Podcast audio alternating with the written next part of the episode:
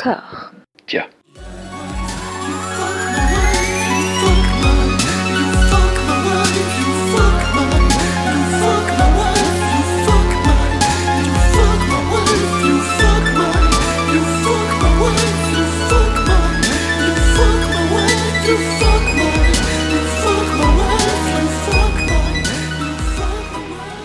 Bonjour et bienvenue à toutes et à tous dans le 20e, 20e, 20e épisode de Robert Anyways, le podcast qui solde les comptes de la carrière de Robert De Niro, dossier par dossier, avec un zèle parfois irraisonné, sans doute marqué du saut de la mauvaise conscience. Toujours est-il que nous voilà rendus au bout du chemin de l'exercice fiscal 2018-2019. Robert ne va pas s'arrêter de tourner avec la fin de ce run podcastique, oh non, pour ce qu'on en sait, il n'est peut-être qu'à la moitié de sa carrière. Après l'émission bilan de la prochaine fois, nous nous retrouverons à l'occasion, quand le, beau temps ne risquera pas de nous tuer, pour tenir ce grand œuvre à jour. En attendant, nous voilà rendus la putain de Sarah Saint-Berbe. Dans cette dernière pelletée avant de racler les ultimes miettes télévisuelles de sa carrière, Robert croise par quatre fois la route de Bradley Cooper, et de ses yeux beaucoup trop bleus pour être honnête, par trois fois celle de l'ordure post-scorsésienne David O. Russell, par une fois celle d'un John Travolta que l'on jurerait fait de cire fondue.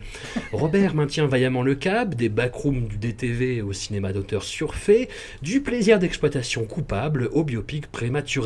À travers toutes ces excroissances plus ou moins monstrueuses, la geste artistique donirienne demeure, envers et contre tout, celle d'un artisan qui ne se laisse pas impressionner par les circonstances. Mathieu, insubmersible et pétulant Mathieu, si je t'appelais mon Bradley Cooper, accepterais-tu de me peindre comme une de tes françaises? Absolument, il est guapito à mort, euh, Bradley Cooper. Enfin, là dans cette sélection, il est assez insupportable, mais, mais moi j'en ferais bien mon petit, mon petit quart d'heure euh, de Bradley. Donc tu peux m'appeler quand tu veux. euh, Brad. Petit quart d'heure. mon quart d'heure Cooper, comme on Un dit. quart d'heure de 4 heures. Personne ne dormirait dans la baignoire. Max, ma petite côtelette de porc, si je te disais que ton allure de baroudeur en climat moyennement tempéré me faisait penser à John Travolta dans Killing Season, pourrais-tu me sculpter la même barbe? Bon alors ça, avec grand plaisir. Tu sais que je suis habile avec un rasoir. Donc c'est un Mhm. jeu d'enfant pour moi. Et enfin Anouk, vigilante et non négociable Anouk, si je te jurais que nous n'aurons plus jamais à voir de film de David O. Russell, me pincerais-tu la joue d'un air docte? Figure-toi que j'ai gratuitement et pour rien, après avoir vu ces trois horreurs, euh, re-revu euh, Cabbies. Donc euh, non, non, mon masochisme va trop loin, François. Je, je continuerai à Ah. voir des horreurs seuls et à les détester. Faut que je prenne ça en compte hein, pour les prochaines fois, effectivement, ce, ce masochisme. Je vous propose de démarrer dans le dur avec Happiness Therapy, Silver Linings Playbook de David O. Russell, la première de nos trois confrontations avec ce metteur en scène à la réputation calamiteuse sur les plateaux, mais qui continue tout de même à faire carrière au nez et à la barbe de talents plus originaux et compétents, parce qu'Hollywood sait faire montre d'une tolérance hors norme à la fils de puterie, pour peu que le sujet soit un mal blanc. Happiness Therapy, où le coup de foudre refoulé de deux dépressifs bourgeois et la sollicitude de leur entourage un peu foufou, Silver Lining Playbook, ou une série d'improvisations aléatoires, soi-disant caractère driven, mais qui rendent surtout une intrigue simplissime, difficile à suivre, David O. Russell, ou la baudruche qui se prenait pour Scorsese, mais n'était à peine Olivier Assayas. Max, sans aucune forme de pitié, tu es le seul à avoir aimé le film, je te jette dans la fosse au lion, mon bon. Mais je j'ai pas envie là, je veux vous m'énerver. euh, détester tout là, comme ça, des, des putains de haters. Je te sens en demi-régime, ouais, aujourd'hui. Ah, Je- faux, faux. Manon, Manon a dit faux.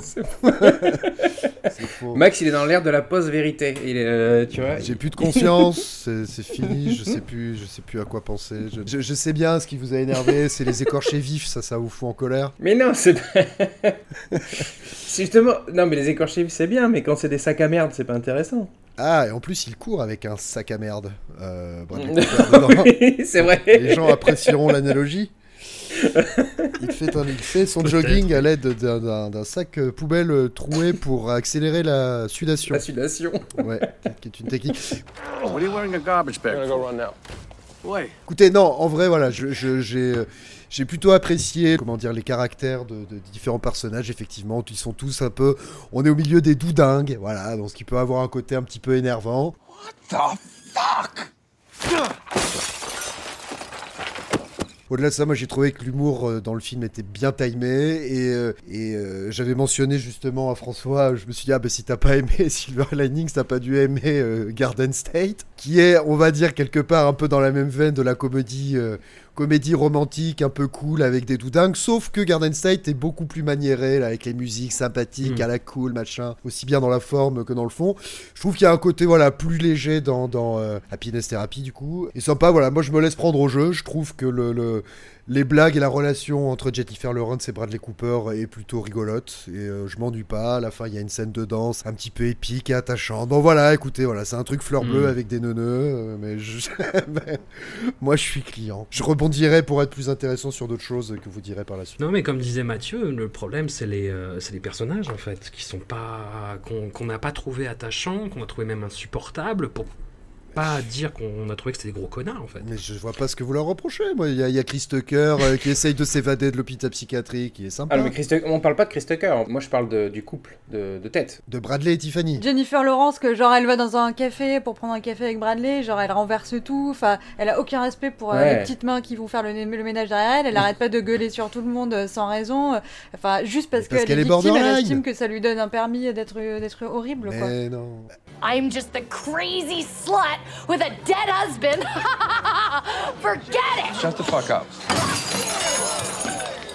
Elle est pas victime. Elle a été analysée par un. de- je sais plus si j'ai lu ça sur Wikipédia ou sur euh, IMDb, peu importe. Un médecin l'a analysée. Elle a dit apparemment ces troubles, c'est borderline. Mais borderline, je crois que ça existe plus trop maintenant. Mais oui, mais rien n'existe. euh, C'est rien un, terme, n'existe. c'est un terme borderline, quoi. Mais oui, mais les pathologies euh, psychiatriques, c'est ça, c'est que des modes, rien n'existe. Non, non, mais c'est pas, c'est pas ça. C'est- pour- alors, pour le coup, pour le coup alors, euh, certes, les deux personnages sont diagnostiqués dans, dans le film. Je vais me, me commencer à marcher sur les œufs, mais pour moi, ces gens-là ne sont pas malades. Euh, ce sont juste des enfoirés qui, qui finalement profitent un peu de, de cette pathologie pour, euh, pour se comporter comme. euh, bah, pour, enfin, pour ne respecter personne au final et pour faire ce qu'ils veulent. Euh, alors après, euh, je vais probablement me prendre une, une salve de, de, de critiques. euh, remarquez, personne n'écoute ce podcast, donc c'est pas grave. Personne ne critiquera. Oh. Mais ce que je veux dire, c'est- Manon nous écoute. je pense que euh, je, je pense qu'il y aura pas mal de gens aussi qui seront d'accord sur le fait que ces gens-là ont pas l'air d'être véritablement là. C'est juste, c'est juste des casse-couilles en fait. Voilà. Non mais c'est vrai. Euh, Non mais c'est pas, ils se, ils se servent pas de la maladie pour justifier leurs actions en fait. Non. qu'ils sont comme ça naturellement, ils sont juste relous et ils traversent des épisodes psychotiques. Voilà. Enfin, oui, d'accord. Enfin moi je sais pas, j'ai du, j'ai du mal à les défendre. Après c'est vrai qu'ils bon, ils viennent quand même, de, ils reviennent quand même de, de- euh, pardon, ils viennent d'une d'un, cadre qui est particulier parce que le, le personnage justement de Robert De Niro qui est un mec euh, complètement euh, obsédé par le, le- le- le- La la chance et par le, enfin par le, voilà lui aussi il, a- il, est- Il, maniaque, de- effectivement, par l'ordre et compagnie. Et pas que l'ordre aussi, le, le- le- cette espèce de, de- sur la chance, le, le- le- le fait de- de- d'avoir le Les signes et avec, compagnie. avec le, avec le baseball et tout. Oui, et fait, il, le fait peser ça sur son fils, qui que ça doit, ça doit le rendre malade aussi, mais mais mais quand même, enfin ça explique pas tout et, et je dirais bah, Bah, bah non, mais en plus ce que tu décris, c'est juste qu'à un moment il range les télécommandes dans l'ordre euh, et il veut que son fils regarde un match de, baseball- de, baseball de avec foot lui. américain avec lui. en Oui, fait. Il a foot des- américain, pardon. c'est- pas de c'est tout. Il a baseball. des troubles obsessionnels compulsifs. Et d'ailleurs, les deux autres, excuse-moi François, mais ils n'ont pas des, des- des- Vas-y. Passages psychotiques. Des passages psychotiques, ça veut dire que tu as des hallucinations, euh, des délires et compagnie. C'est pas. Mais c'est plus Bradley, non? Les, les Non, deux mais ont pas le même C'est 20 ans de thérapie avec Gérard Miller, là, je- euh, qui vous parle. Euh, Et on aurait dû inviter Gérard justement, tiens pour. euh, non, non, enfin Ouais. bref, effectivement, il- ils sont. il nous manque un avis front de gauche sur ce film. ouais. Euh, On, a, on en a un qui a des, des, des- des bouffées de colère et qui arrive pas à se contrôler, et qui est à moitié euh, schizo, et l'autre qui est borderline, bipolaire, tout ce que tu veux. Enfin, les deux. bipolaire, ils le disent pour Bradley Cooper d'ailleurs, pardon, excusez-moi. And we later found out from the hospital that's because I'm, uh, Undiagnosed bipolar. yeah, with mood swings and weird thinking brought on by severe stress, which rarely happens, thank God. Non mais ouais, Bradley Le pour moi il est malade alors que Jennifer Lawrence c'est juste une connasse. Pour moi c'est la différence. Enfin Bradley il est malade, Bon, il passe une mauvaise passe et avec euh, des troubles euh, mentaux, mais... euh, Souvent, la maladie Lawrence, donne cette impression. hein. Je connais une borderline, on dirait que c'est une connasse. C'en est une d'ailleurs. Si elle se reconnaît, on te salue. De chance. Maman ne l'écoute pas. Non mais je pense qu'après c'est important de, au cas où le jour où on a des auditeurs, histoire de pas se taper une shitstorm, euh, enfin tu vois, en retardement, c'est important de dire que euh, pour pas stigmatiser la maladie mentale, euh, la maladie mentale n'est pas une excuse à être euh, un connard ou une connasse. Donc si les gens se comportent comme des connards ou des Mm, connasses, c'est Exactement. À cause de leur maladie mentale, c'est juste que c'est des connards et des connasses. Après, euh, il y a, il y a faire, euh, enfin voilà, il y a avoir des, des émotions à traverser et tout, et euh, du coup tu te fais soigner et pas de souci. Mais là, euh, il y a des, il y a des, des attitudes euh, de Jennifer Lawrence qui n'ont rien à voir avec une pathologie quelconque. Elle est peut-être en plus déprimée euh, parce qu'elle est en deuil et tout, mais, mais à la base c'est une connasse. You felt it. I felt it. Don't lie. We're not liars like they are. Donc le seul exemple, c'est parce qu'elle renverse les trucs dans le diner, du coup elle respecte pas la serveuse. Non, non, pas du tout. C'est aussi quand elle lui pète une, une durite, euh, quand il- elle, est jal- elle lui fait, elle lui fait une crise de jalousie parce que il s'est retrouvé dans une situation intenable où il devait rester avec son père. Et en fait, elle lui dit Non, mais c'est mon temps à moi, c'est mon temps à moi. I told you I was going to split my time with my dad and you, and my dad was pulling me in one direction. Dr. Patel, Well, that Ronnie. great, Pat. That's great for all of them, but all of them didn't make a commitment to me in return for my help. Mais elle a raison, c'était son temps à elle. Quand- eh, un peu, un peu Bon, de flexibilité. Non mais pas parlons du film, après voilà, l'ambiance, tout ça, moi, Oui, parlons au-delà du des personnages. On rentre un petit peu dans le cœur du problème de- du cinéma de David O. Russell depuis I Heart Camis, justement. C'est que c'est quelqu'un qui fait rejouer les scènes de, de mille façons différentes et qui après se démerde au montage. Et qui du coup n'a pas de vision. Et comme je le disais, en fait, c'est une intrigue qui est hyper simple.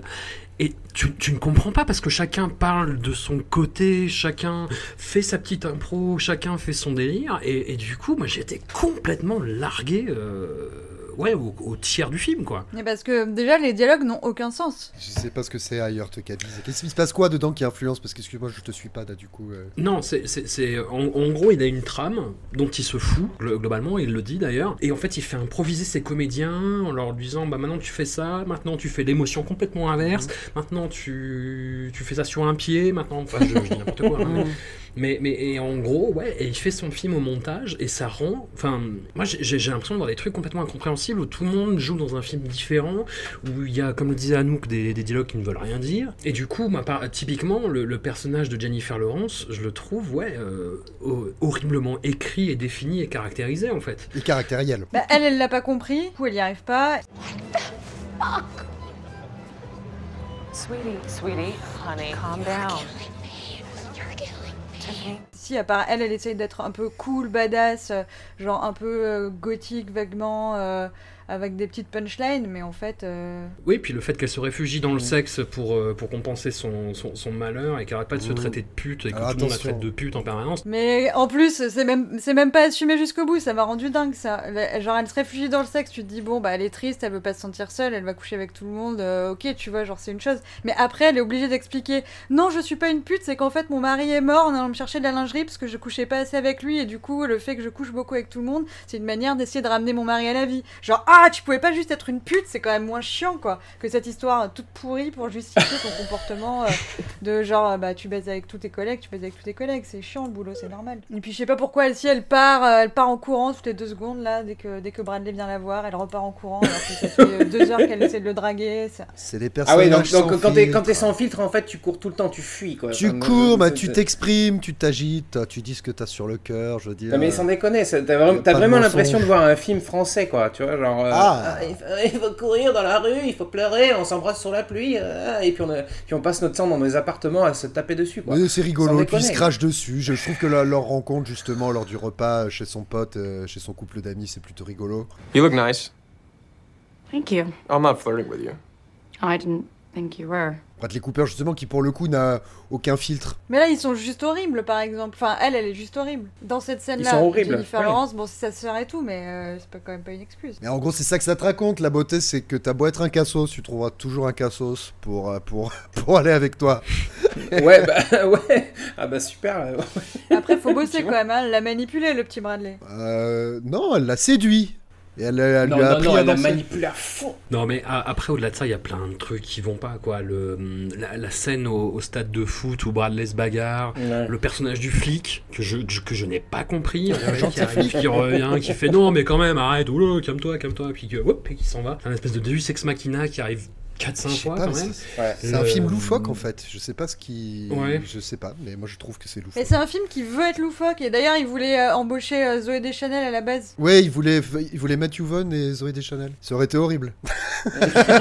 Ça aurait été horrible. Qu'est-ce que tu disais, pardon, sur le fait que ce soit loufoque? Du coup, tu comprends pas ce qu'on lui reproche, en fait, Max. Non, je- euh, enfin, Bah, je comprends pas. C'est-à-dire que moi, je, je l'ai pas vécu comme une tannée. euh, Enfin, ouais, je, je vous trouve extrême en fait. C'est juste ça. C'est, euh, je, Tu penses qu'on s'est braqué dès le départ et que du coup. euh, écoute, je sais, c'est possible, je hein. sais. Ah non, mais pas du tout, parce que Je sais pas. euh, moi, franchement, le seul truc que bah, j'avais juste vu Les Rois du désert de David. Russell, donc je, je m'étais pas, je partais pas du tout avec un a priori. Mais par contre, enfin, c'est dès les premières minutes, c'est intenable, enfin, véritablement, C'est- Mm. c'est, hyper difficile. En plus, en, en- en termes de cinéma, euh, la façon dont il réalise, dont t'en as parlé François, euh, mais, mais même sa caméra qui furette partout là, ça fout un peu la gerbe quoi.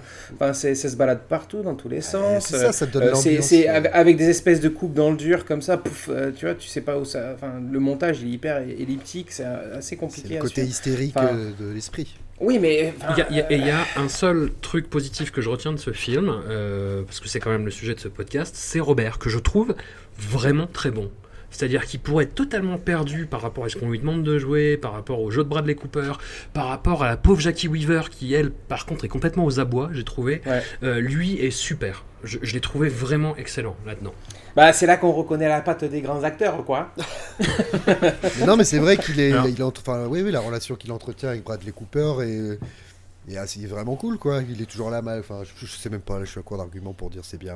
Non mais en plus c'est euh, c'est ce que je dis enfin ce que je dis c'est à moitié une connerie c'est que euh, peut-être que dans un marasme total où c'est hyper compliqué de, gérer euh, au jour le jour sur le tournage de David. Russell qui a l'air d'être un mec assez compliqué et avec des méthodes euh, euh, peu euh, euh, enfin peu euh, académiques on va dire c'est peut-être l'expérience qui paye au final et c'est peut-être pour ça que. Bo- euh, que Bobby s'en sort plus que, que d'autres acteurs par exemple je sais pas c'est possible aussi hein. Après, c'est pas des, des perdreaux de l'année non plus, tu vois. Le, enfin, Jackie Weaver, elle a quand même beaucoup de bagages derrière elle. Ouais, mais elle a pas. Euh, Ouais, mais enfin sur des gros projets, Jackie Weaver, pas tant que ça au final. Euh, Jennifer Lawrence, elle est encore euh, verte. Bradley Cooper aussi, parce que c'est 2010, donc euh, ils viennent juste d'arriver. Bradley Cooper. Bradley Cooper, il est plus, il est plus tout vert. Hein, euh. ouais, il- était dans Alias, Bradley Cooper. Non, mais Bradley. oui, mais- ok, Non, mais mais, il a Bradley ouais, et Cooper, puis il a son premier, 37 son, premier, son premier grand rôle. Oui, mais son premier grand rôle.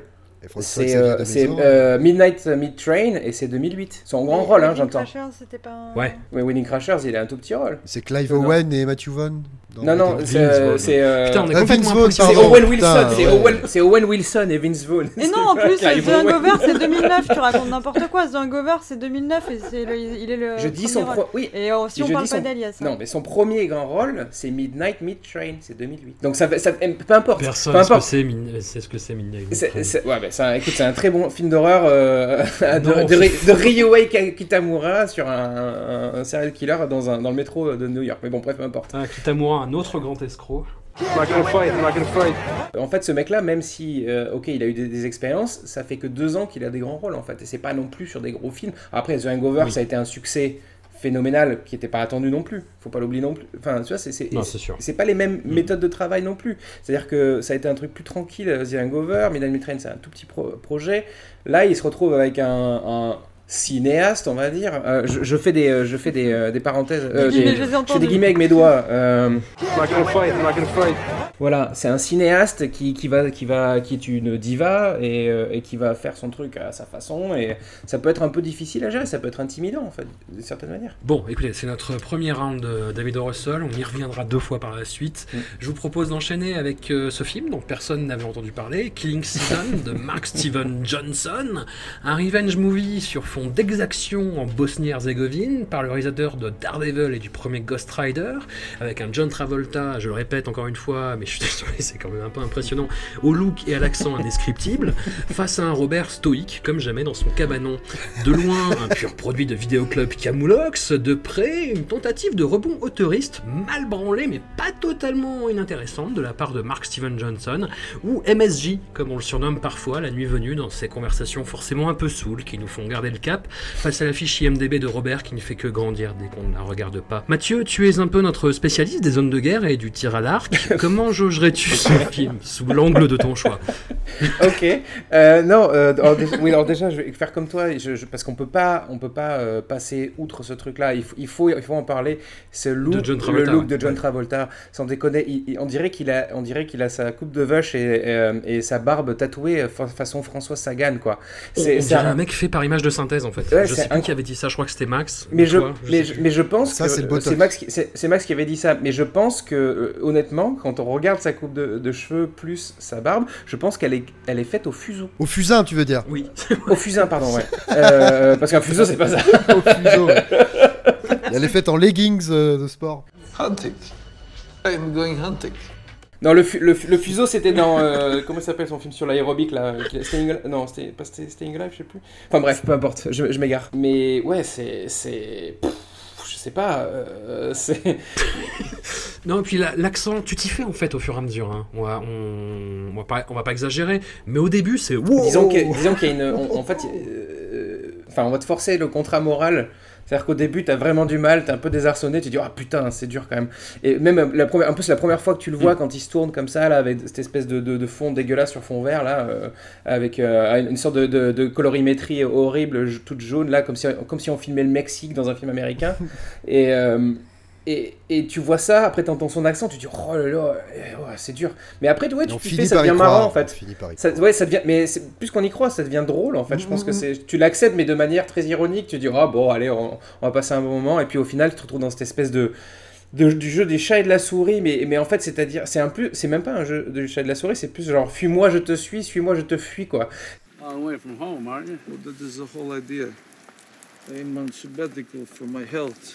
Pour résumer, John Travolta joue un, criminel de guerre serbe qui faisait partie d'une milice particulièrement euh, énervée et dégueulasse, qui a été euh, prise à rebrousse-poil par l'unité euh, de Marines, de Marines ou GI, je sais plus, de, Robert.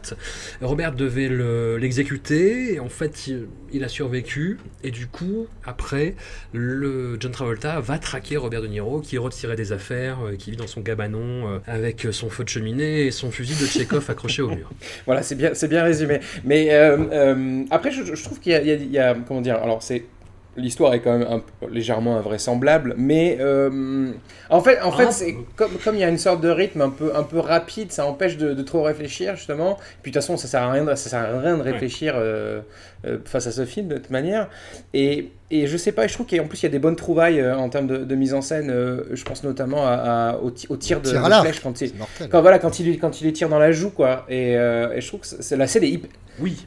Ça, je, crois, c'était- je crois que c'est pour le coup c'est vraiment le moment de bravoure du réalisateur quoi. Mais même la, la- la manière dont il filme les flèches, tu vois, qui partent, Ouais. je trouve que c'est bien, Ouais. c'est vachement bien branlé. Enfin, c'est pas foufou non plus, hein, mais de côté, ensuite de face, elle arrive vers l'objectif. Enfin, je sais pas, il y avait un truc vraiment bien rythmé. euh. Let me see your tongue.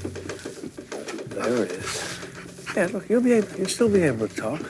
That's good, I know how much you like to talk. Mais c'est là que tu sens que le, le réalisateur, c'est- enfin, dont je- dont je me rappelle, c'est Mark, Steven Johnson, c'est ça? Non Ouais. Euh, C'est euh, là que tu sens que le mec, euh, bah, en fait, c'est un réalisateur de films d'action, quoi. Qui, sait filmer l'action, mais après, il a un peu plus de mal dans les scènes euh, intermédiaires où il faut, faut, faut mettre du liant, quoi. C'est-à-dire qu'il faut, faut créer une histoire autour de scènes d'action, c'est un peu plus compliqué pour lui, quoi. C'est un peu comme un film de Bruce Lee où, tu, où euh, entre deux, deux coups de kick de Bruce Lee, il faut, faire, faut créer une histoire pendant 15 minutes, c'est un peu compliqué, ça, on se fait un peu chier, quoi. Mais c'était bien, Voilà, c'est bien lui le réalisateur de Daredevil, de Daredevil. hein. Oui, oui, c'est bien. Ouais, c'est ça, ouais, c'est ça. Anouk, tu as été euh, agréablement surprise par ce film. Euh, ouais, moi j'aurais bien, j'aurais préféré avoir que l'intro où euh, Bobby est dans sa, dans son chalet, pour, mais j'aurais aimé avoir ça pendant deux heures. Euh, parce que je sais pas, il, il se fait, la- il se fait à manger, il se fait de la cuisine, euh, il va se balader, euh, il est au contact avec des la photos nature, de- il est végétarien, euh, voilà, il travaille à son karma. Je trouvais ça hyper relaxant. Donc ça, j'ai trouvé ça chouette. Après, bon, effectivement, du coup, ils, ils ont préféré qu'il se passe des trucs, ce que je comprends. hein. I could lie to you and say it's the Christian in me who wants you to come along, but the truth is anything happens to you out here, to come back and bite me in the ass. There's a word for it. Euh, L'avantage, et ça on en, parle peu, mais euh, ça dure qu'une heure et demie. Et il y a du respect par rapport à David O. Russell qui fait des films de minimum 2h10 qui n'ont aucun sens. Là, ça dure une heure et demie. Euh, bon, un coup c'est Travolta qui court après Bobby, un coup c'est l'inverse. Ils font ça pendant. Enfin, ils échangent les rôles dix fois. Au moins, c'est pas compliqué, c'est clair. Euh, Il y a Milo Ventimiglia qui fait le fils de Bobby, qui se Oui. balade là avec un bébé. À un moment, euh, le bébé est appelé euh, le petit neveu, alors que c'est le petit fils. Ça, ça fait partie des petites, euh, des petits gouffres que j'ai repérés euh, dans, les, dans les films. Je me, suis, je me suis un peu ennuyée, mais gentiment. Bah après, on peut dire, on peut parler de l'accent de Travolta, mais je crois que c'est une sélection qui est forte en accent de tout type. Je suis pas sûre que Travolta soit celui qui s'en sort le plus Ouais, mal. ouais. euh. Qu'est-ce que j'ai noté que c'était un mélange entre Antichrist, La Vague et Saw, mais sachant que j'ai pas vraiment vu ces films à part Antichrist. C'est- ouais, juste qu'il y a beaucoup de, de chair. euh, C'est audacieux. et ah oui, j'ai fait des recherches extensives sur cette légende de pipi sur blessure, parce qu'à un moment on voit Bobby se pisser dessus. Mm, mm, mm. c'est plus pour les piqûres de méduses. Cette légende vient d'un épisode de Friends que vous avez tous vu, mais en fait, il n'y a pas forcément. En gros, tu te pisses dessus quand t'as pas de de- d'eau claire pour rincer. Mais, euh, mais en fait, si déjà t'as du pipi qui est, euh, qui est sorti depuis un petit moment, c'est du pipi qui est, qui est plein de bactéries. Ah donc non, c'est faut pas du bien. pipi frais, plein si d'ammoniac. tu, tu rinces si t'as pas d'eau.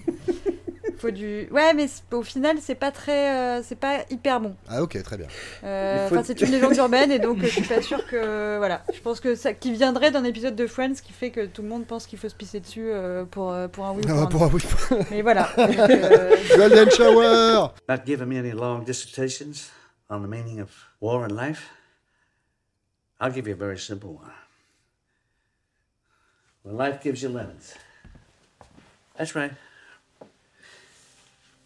Nice and simple. Sinon, voilà, il y a des roulés boulets en caméra subjective. euh, Bobby, Ah oui, euh, vrai. Bobby est encore en forme. Il fait des, des pompes et tout, il est bien. euh.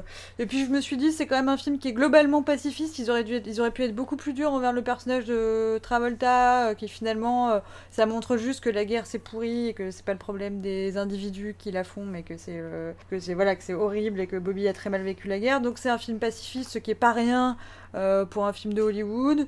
Et c'est un film qui est court et qui montre des belles images de forêt. Je trouvais ça cool. Ah oui, j'ai j'ai no- j'ai noté une petite référence à Jeanne Dielman. euh, Ouais, Jeanne Dielman pour le côté vraiment Robert fait à manger et tout. C'est pour ça que j'aurais voulu que ça dure 3 heures. Bobby, euh, Montana, euh, ça, ça aurait duré 3h30. Ça aurait été parfait. Et beau placement produit pour Jager- Jagermeister. Ouais, exactement. Non mais tant qu'à faire, tu... non mais en plus tu peux inventer ce que tu veux. Tu peux mettre un liquide euh, translucide dans une bouteille et dire ah ça vient de chez moi. Ah on- on- on- Ouais, on en... non mais t'as même pas besoin de, di- de donner le nom. C'est clair. Tu vois C'est allemand le coup, oui. Mais ouais, c'est bah, c'est ma- écrit dessus Mm. quoi, tu vois. Et les mecs ils nous prennent vraiment pour des cons. Ah c'est européen, tu vois. C'est bon, ça passe. Bon, c'est pas très grave. Max, du coup, tu. Euh, ouais, ouais, ouais. Enfin, alors au début, moi j'étais, euh, euh, j'ai eu peur, vraiment très peur au début lors de la première scène d'exécution, là justement, toute sépia, euh, et, et particulièrement effectivement euh, euh, viscéral, c'est-à-dire qu'on voit bien les mecs se prendre une balle de- de- derrière la nuque, euh, frontalement, les uns après les autres. Je me suis, ouf. Euh, même moi, je me suis dit, c'est peut-être too much, tu vois. J'en demande pas tant. Enfin, je, je- un, un peu de suggestion que diable. Donc j'ai vraiment eu peur au début, et en fait après, ben, donc effectivement, on a tout dit, hein, John Travolta. Avec, son, avec sa gueule et son accent, etc. Et le, le duel qui devient finalement entre les deux assez jubilatoire. quoi. J'ai trouvé qu'il y a un vrai rythme. Il y a plein de choix de mise en scène qui sont assez laids, mais qui marchent bien ensuite. Enfin, il y a une espèce de mauvais goût dans le film dont je me sens assez proche en fait. J'aurais bien aimé faire ce film en fait, pareil. de la même manière. Si je l'avais fait, je crois que je l'aurais fait euh, pareil. Et. euh, J'aurais dit à Travolta. non, non, mais je parle même pas. Ouais, enfin, si je l'avais filmé, je veux dire, mais je, oui, je peut-être j'aurais demandé à John de pousser un peu l'accent, effectivement. Et, euh, et après, il y a quand même des scènes, euh, du coup, gore. Autant les, les premières euh, scènes de balles dans la tête, je, je trouvais ça juste malsain, en fait. Je comprenais pas trop le truc. Après, il y a des scènes vraiment gore où ça se plante par-ci par-là, des flèches dans le mollet, des flèches dans la joue et compagnie, comme on l'a mentionné, qui sont assez bien faites et bien dégueulasses. Et, euh, et voilà, je trouve ça assez sympathique. J'arrive à même croire après, au cours du film, le, le coup du Rambo, euh, De Niro Rambo sexagénaire. Bon, alors, petit doute quand même sur la scène du shrapnel hein, à la fin. Euh, je récupère mon shrapnel dans mon mollet. Pourquoi tu t'es pas fait opérer pendant les 20 dernières années Je sais pas, que t'aurais moins mal à la jambe. Ouais, enfin, si tu vas par là, euh, la, la scène où il se fait, euh, où il se fait suspendre euh, à l'arbre, euh, parce qu'avec avec le, avec le fil dans le, dans Ouais, la- dans ça, le c'est mollet, ça ne. Mmh. Non mais alors, non mais alors ça, ça, ça tient pas du tout debout, parce que je veux dire, euh, un poids de, je sais pas, disons De 80, 70, oui. 80, 80 kilos. Il a dit que le muscle du mollet était le plus solide. Il le justifie, c'est vrai. Don't worry. The calf muscle is very strong. You can hang like this for days without tearing muscle. Ouais, enfin, c'est quand même un peu des conneries. je pense pas. Je pense comme que le ça s'arrache en fait, et- tu et vois. Serbe. Je pense que ça s'arrache en fait, parce que ça me paraît complètement invraisemblable que tu puisses attacher un mec. euh, Sinon, ça fait longtemps qu'on le ferait. Bah regarde quand, quand, on accroche des carcasses de viande à des crochets, c'est quoi C'est par l'os? Je sais pas, là je suis pas bouché. Hein, mais... Non, il y, a des- il y a des os entre. Non, mais il y a des os entre. Quand c'est ça, ça doit être des os, ça doit être une, euh, dans les côtes, alors je sais pas. Enfin bref, pas- Donc, oui, euh, et- bah, et, du coup, non, mais je mentionnais plutôt à la fin, en fait, bon, sans vouloir spoiler, il y a une histoire de shrapnel. Enfin, si, je spoil en fait. Il a... a- De Niro, il a mal à la jambe parce qu'il a un shrapnel de mine ou de bombe ou de ce que tu veux dans le, dans, le, dans le mollet, pas dans le mollet ou dans la jambe depuis 20 ans, donc il boite. Et à la fin, il va récupérer, ce... comme il a la jambe ouverte, il récupère le shrapnel et ah, il plante Travolta. Et tu dis, mais pourquoi tu t'es pas fait opérer avant? T'aurais moins mal. Enfin, tu vois, toi, tu. je sais pas. Parce qu'ils ont pas de sécu aux États-Unis. Ah ouais, Maxime. c'est vrai, ça doit être ça. Non, mais, mais du coup, effectivement, le- l'espèce de, de ping-pong entre les deux, le, le jeu de chat et la, et la souris, et, et l'espèce de, de. Le côté revanchard de Travolta, mais pas si sadique que ça, finalement. Il est un peu, mais. Mais tu sens que voilà, il fait ça. Il est taquin. Il fait ça parce qu'il est obligé, mais bon, en vrai. euh, il aurait pu s'en passer. Mais. enfin, je, je Non, sais. mais il veut shoot the shit. il veut shoot the shit. Shoot the shit. Shoot the shit? Yeah, that's how you say this, right? Shoot the shit. Shoot the shit? You just shot me. Et, euh, et alors j'avais écrit, euh, j'ai essayé de regarder là pendant qu'on parlait, mais j'avais écrit euh, la scène de fin est d'une laideur inouïe, mais je sais plus vraiment pourquoi. Dans, dans l'église. Ah, c'est peut-être dans l'église, oui, c'est peut-être, oui, c'est peut-être dans l'église. Ouais. Non mais tu, Ouais, non, mais tu l'as dit, tu l'as dit, Max. De toute façon, c'est, euh, enfin, c'est un film de, de mauvais goût. Enfin, Ouais, tu vois, c'est- c'est- mais qui voilà, me, mais voilà, c'est- qui me plaît. Mais ça passe, ça passe en fait, c'est ça le truc. Mais qui est, qui est surprenant le mauvais goût, comme euh, la cabine, de, enfin le petit chalet de Bobby. euh, à un moment, il, il avoue à, à Emil Kovac que c'est euh, C'est pas lui qui a fait c'était la décoré déco, comme ça ouais. quand il l'a pris, avec les têtes de- d'animaux et tout, que c'était une décoration rustique et que Mm. c'est comme ça qu'on lui a vendu. Du coup, c'est toc.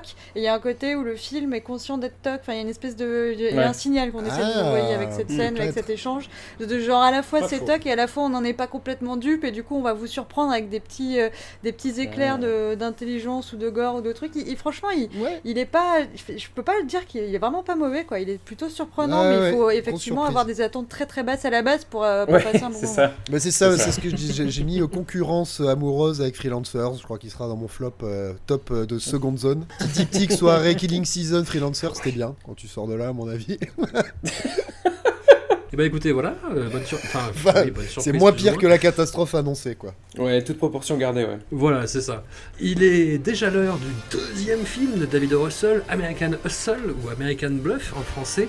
Un impressionnant défilé de fringues vintage et de perruques, comme n'ont pas manqué de le signaler quelques critiques facétieux. Une mise en image virevoltante, plus que virtuose, du scandale Abscam, un gros coup de filet dans les milieux de la politique et des affaires qu'on a beaucoup de mal à suivre à cause de ce putain de parti pris caractère-driven de David. Russell. Non mais je veux dire, c'est bien beau de privilégier les personnages au détriment de l'intrigue, mais quand on est face à une histoire de cet acabit et qu'on n'a pas lu une dizaine d'articles de fond juste avant, force est d'avouer qu'on a l'impression, à l'instar du casting, de passer complètement à côté d'un récit aux promesses ahurissantes, jamais honorées. Il y a néanmoins un moment assez court que je retiens dans ce film, c'est l'imitation de Louis C.K. par Bradley Cooper, ça me fait toujours rire en fait. Et d'ailleurs, Anouk, qu'est-ce que ça t'a fait de, de retrouver euh, Louis, Louis, Louis Aha de- dans un film depuis toutes ces sombres histoires d'abus? Euh, bah, non, mais mon, mon trauma est quand même euh, raisonnable. hein. Du coup, euh, je me suis juste dit, ah tiens, c'est ce fameux Louis à une époque où euh, visiblement il, était, il avait plus le vent en poupe et le fait qu'il sache pas jouer n'était pas un problème. donc, euh, oui, c'est pas. En plus, il se fait martyriser par le personnage de Bradley Cooper pendant deux heures. Donc, bon, quelque part, vengeance est faite. It's not you. It's not you with the gun. Stop it. You know, it's me. It's me. Don't do something you don't know anything about, all right? Wait, wait, wait, wait. I'll show you a good shot. Do not load that gun! You drop that gun! Sinon, euh, je sais pas si vous, euh, si vous avez déjà vu la série BoJack Horseman, mais il y a, y a des- Mm. un ou un épisode ou plusieurs même euh, où il y a des flashbacks et du coup, selon l'année où ça se passe, ils font exprès, c'est un peu la blague de, de l'épisode, de mettre euh, plein de références hyper lourdes avec des gens qui ont un t-shirt, voilà, 91 machin. Et ben là, c'est ça, mais dans un film sérieux où limite t'attends à tout moment que quelqu'un se balade avec un t-shirt 1978. Tout est très 1978. Ouais. Je pense que 1978, euh, euh, même si l'année 1978 voyait le film, il dirait waouh, waouh, là tout doux, euh, franchement mollo, euh, c'est un peu caricatural, je le prends un peu mal. Quoi. Donc Ouais, euh, voilà, il y a de la musique, la typographie, les papiers peints, les, les, les moumoutes. Le micro-ondes, le Euh, micro-ondes, coup- putain. C'est la scène du Le micro-ondes. micro-ondes, tu sais que ça a valu un procès au film. Ah oui? Apparemment, le mec qui a écrit un bouc- des bouquins pour dénoncer euh, les, les- les- les méfaits du micro-ondes a porté plainte parce qu'il a jamais prononcé la phrase de ça enlève la nutrition euh, euh, Ah, que putain. Jennifer Lawrence euh, Ouais. dit quand euh, on lui, elle récupère le four magique là. Eh Enfin, bien, bon, tiens, ça bref, lui apprendra. euh, petite, euh, Voilà. ça lui apprendra à David. Russell, tiens. Voilà. Instead of all your empty deals, it's just like your fucking science oven. You know, I read that it takes all of the nutrition out of our food. Empty, just like your deals. Empty. Euh, moi j'ai j'ai extrêmement pitié pour euh, Amy Adams parce que bah, déjà euh, on sait qu'elle a beaucoup souffert sur ce tournage, elle l'a pas caché après coup, mais en plus euh, elle comme Jennifer Lawrence euh, se retrouve dans des décolletés impossibles pendant tout le film. Donc oui Ouais. elles sont très jolies, euh, mais bon c'est vraiment euh, ça devrait devait vraiment pas être confortable et puis c'est complètement gratuit et c'est vraiment permanent quoi. Très agréable. Pourquoi elle a souffert? Pour, euh, bah, parce que David O. Russell est un connard. Non, non, mais c'était une vraie question, je- ça m'intéresse. Parce qu'il est vraiment horrible et qu'il il insulte tout le monde et que du coup, il, euh, enfin, tu vois, genre, c'est une super mauvaise ambiance sur ses tournages. Il a tendance à être très très colérique. Enfin, à mon avis, le personnage de Jennifer Lawrence dans Silver Lining Playbook, Happiness Therapy, est directement inspiré de, de David. Russell. C'est pour ça qu'il se rend pas compte que son personnage il est pas aimable parce qu'il a mis beaucoup de lui et que lui il pense que, tu vois, genre il mérite Ah. tout quoi. Donc euh, non, non, il est horrible et euh, avec Jennifer Lawrence ça passe parce qu'elle a un peu, elle a un peu la tête dure, mais Amy Adams qui est beaucoup plus sensible euh, n'a pas supporté le tournage. D'accord. Voilà, c'était la ben. petite histoire. Il y en a ça, beaucoup, hein, euh, des histoires comme ça sur les tournages de, De, de David Davido. Russell. You fucking fucking brick! I know. You motherfucker! You fucking chased me, you piece of shit! Oui, donc c'est une histoire d'arnaqueur, euh, ce qui est toujours sympa, sauf qu'au final, je me- tu finis par t'attacher à bah, notamment le maire là, qui est censé être corrompu, sauf que du coup il est super attachant. Du coup, euh, Bradley Cooper qui en fait est le flic, bah, c'est lui qui est moins attachant. Donc bon, il y a un petit côté, euh, euh, le film va dans une direction et toi tu pousses un peu pour qu'il y aille pas. Moi, j'ai pas compris ce que le film essayait de dire, du coup. Bah, je- non, mais euh, il a rien à dire, Davido. euh, juste, euh, il te montre des trucs, il se fait plaisir des costumes parce qu'il n'y a pas de morale, il n'y a pas. Enfin, tu vois, les mecs qui sont corrompus, en fait, ils étaient pas vraiment corrompus. Peut-être qu'il veut te montrer que la police, ce qui l'intéresse, c'est pas la justice, mais c'est de de- d'enfermer des mecs euh, pour avoir un peu de, de grade, quoi, je sais pas. Enfin, c'est un, peu- c'est un peu cynique, de toute façon, c'est un cynique, hein, euh, Russell. Ouais, de toute façon, enfin, ça- enfin, euh, je pense pas qu'on puisse, euh, à- à- à- encore une fois, à la- peut-être à la, à la limite, les rois du désert, mais et encore, c'est pas très, dis- très, très discret, quoi. Mais, mais à part ça, sinon, il n'y a, pas- il y a jamais eu aucun discours dans ces films, de toute manière. Enfin, c'est un truc. euh, Enfin, si, peut-être dans Joy, allez, mais euh, le discours est puant, quoi. Mais. euh, N'importe quoi. Toi, tu, tu vas te calmer, toi. American Bluff, enfin, je sais pas comment dire. Euh, pour moi, euh, tu, tu parlais de Martin Scorsese euh, qui, qui essayait de, de- qui singeait un peu son style. Pour Ah oui. moi, c'est moi il singe, il singe pas Martin Scorsese, il, il singe clairement Paul Thomas Anderson, qui lui singe déjà Robert Altman. Enfin, il le singe pas, mais il, le- il le reprend avec brio, on va dire peut-être, pour, pour être un peu plus respectueux. Et, euh, et j'ai vraiment eu l'impression de voir du sous euh, Paul Thomas Anderson, c'est-à-dire euh, encore une fois ces espèces de mouvements de caméra où on te montre des, scènes chorales, on passe d'un- d'un- d'un- d'une personne à une autre, etc. Il y a des sortes de, multiples profondeurs de champ qu'on t'amène avec la caméra. Alors c'est un peu, un peu mieux fait dans American Bluff, je trouve justement, c'est un peu mieux amené. Alors c'est peut-être parce que c'est le, côté film historique qui fait que, c'est plus acceptable, je sais pas. En tout cas pour moi. Mais mais il y a quand même un côté ouais, très, très Paul Thomas Anderson Et en plus, même sur le même principe de je reprends les mêmes acteurs euh, à chaque fois dans, le même film. Euh, je, fais un truc euh, très Boogie Nights au final, euh, dans les années 70, etc. Donc moi, ça m'a un peu, un peu gêné quand même de, voir ça, même si je, je pense que c'est le meilleur de David O. Russell de, la fournée. Quoi. Yes, I fell in love. My God, I fell in love. But you know what? I thought you were mysterious like my mother until it turned out the mysterious just meant depressed, all right? Max, tu t'énervais. Euh, non, non, non, non, je disais, euh, c'était, mais on en discutera après, c'était plus sur le discours puant d'Enjoy, mais après, je sais pas ce que Mathieu va dire, donc ça se trouve, ce sera pertinent.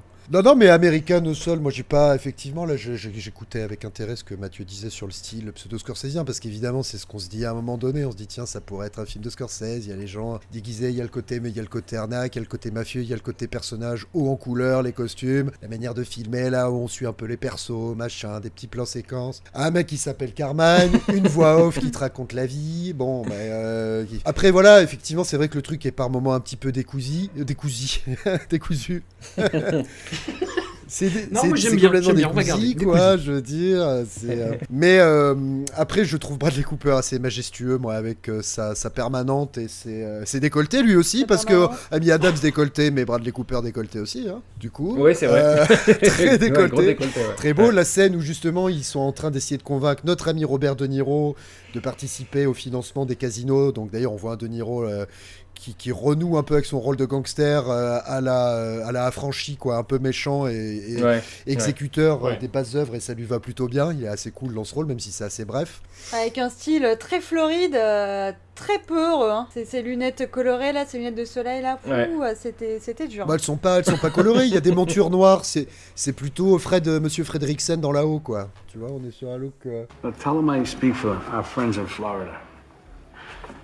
We're very excited. It's been our lifelong dream to build casino resorts on the East Coast. Jennifer Lawrence, moi je la trouve euh, vraiment hyper bien dans le film. D'ailleurs, c'est marrant tout le long, je sais pas pourquoi. euh, Je voyais euh, Hélène Barkin en fait. Je trouve qu'elle ressemble à Hélène Barkin dans ce film. à Hélène Barkin dans Belle à mourir parce qu'elle a la même coiffure un petit peu, la coupe de cheveux et même la gueule. Hein, je- elle est un petit peu plus, un petit peu plus ronde par rapport à Hélène Barkin, mais je trouve dans, le- dans le regard et tout, dans les mouches.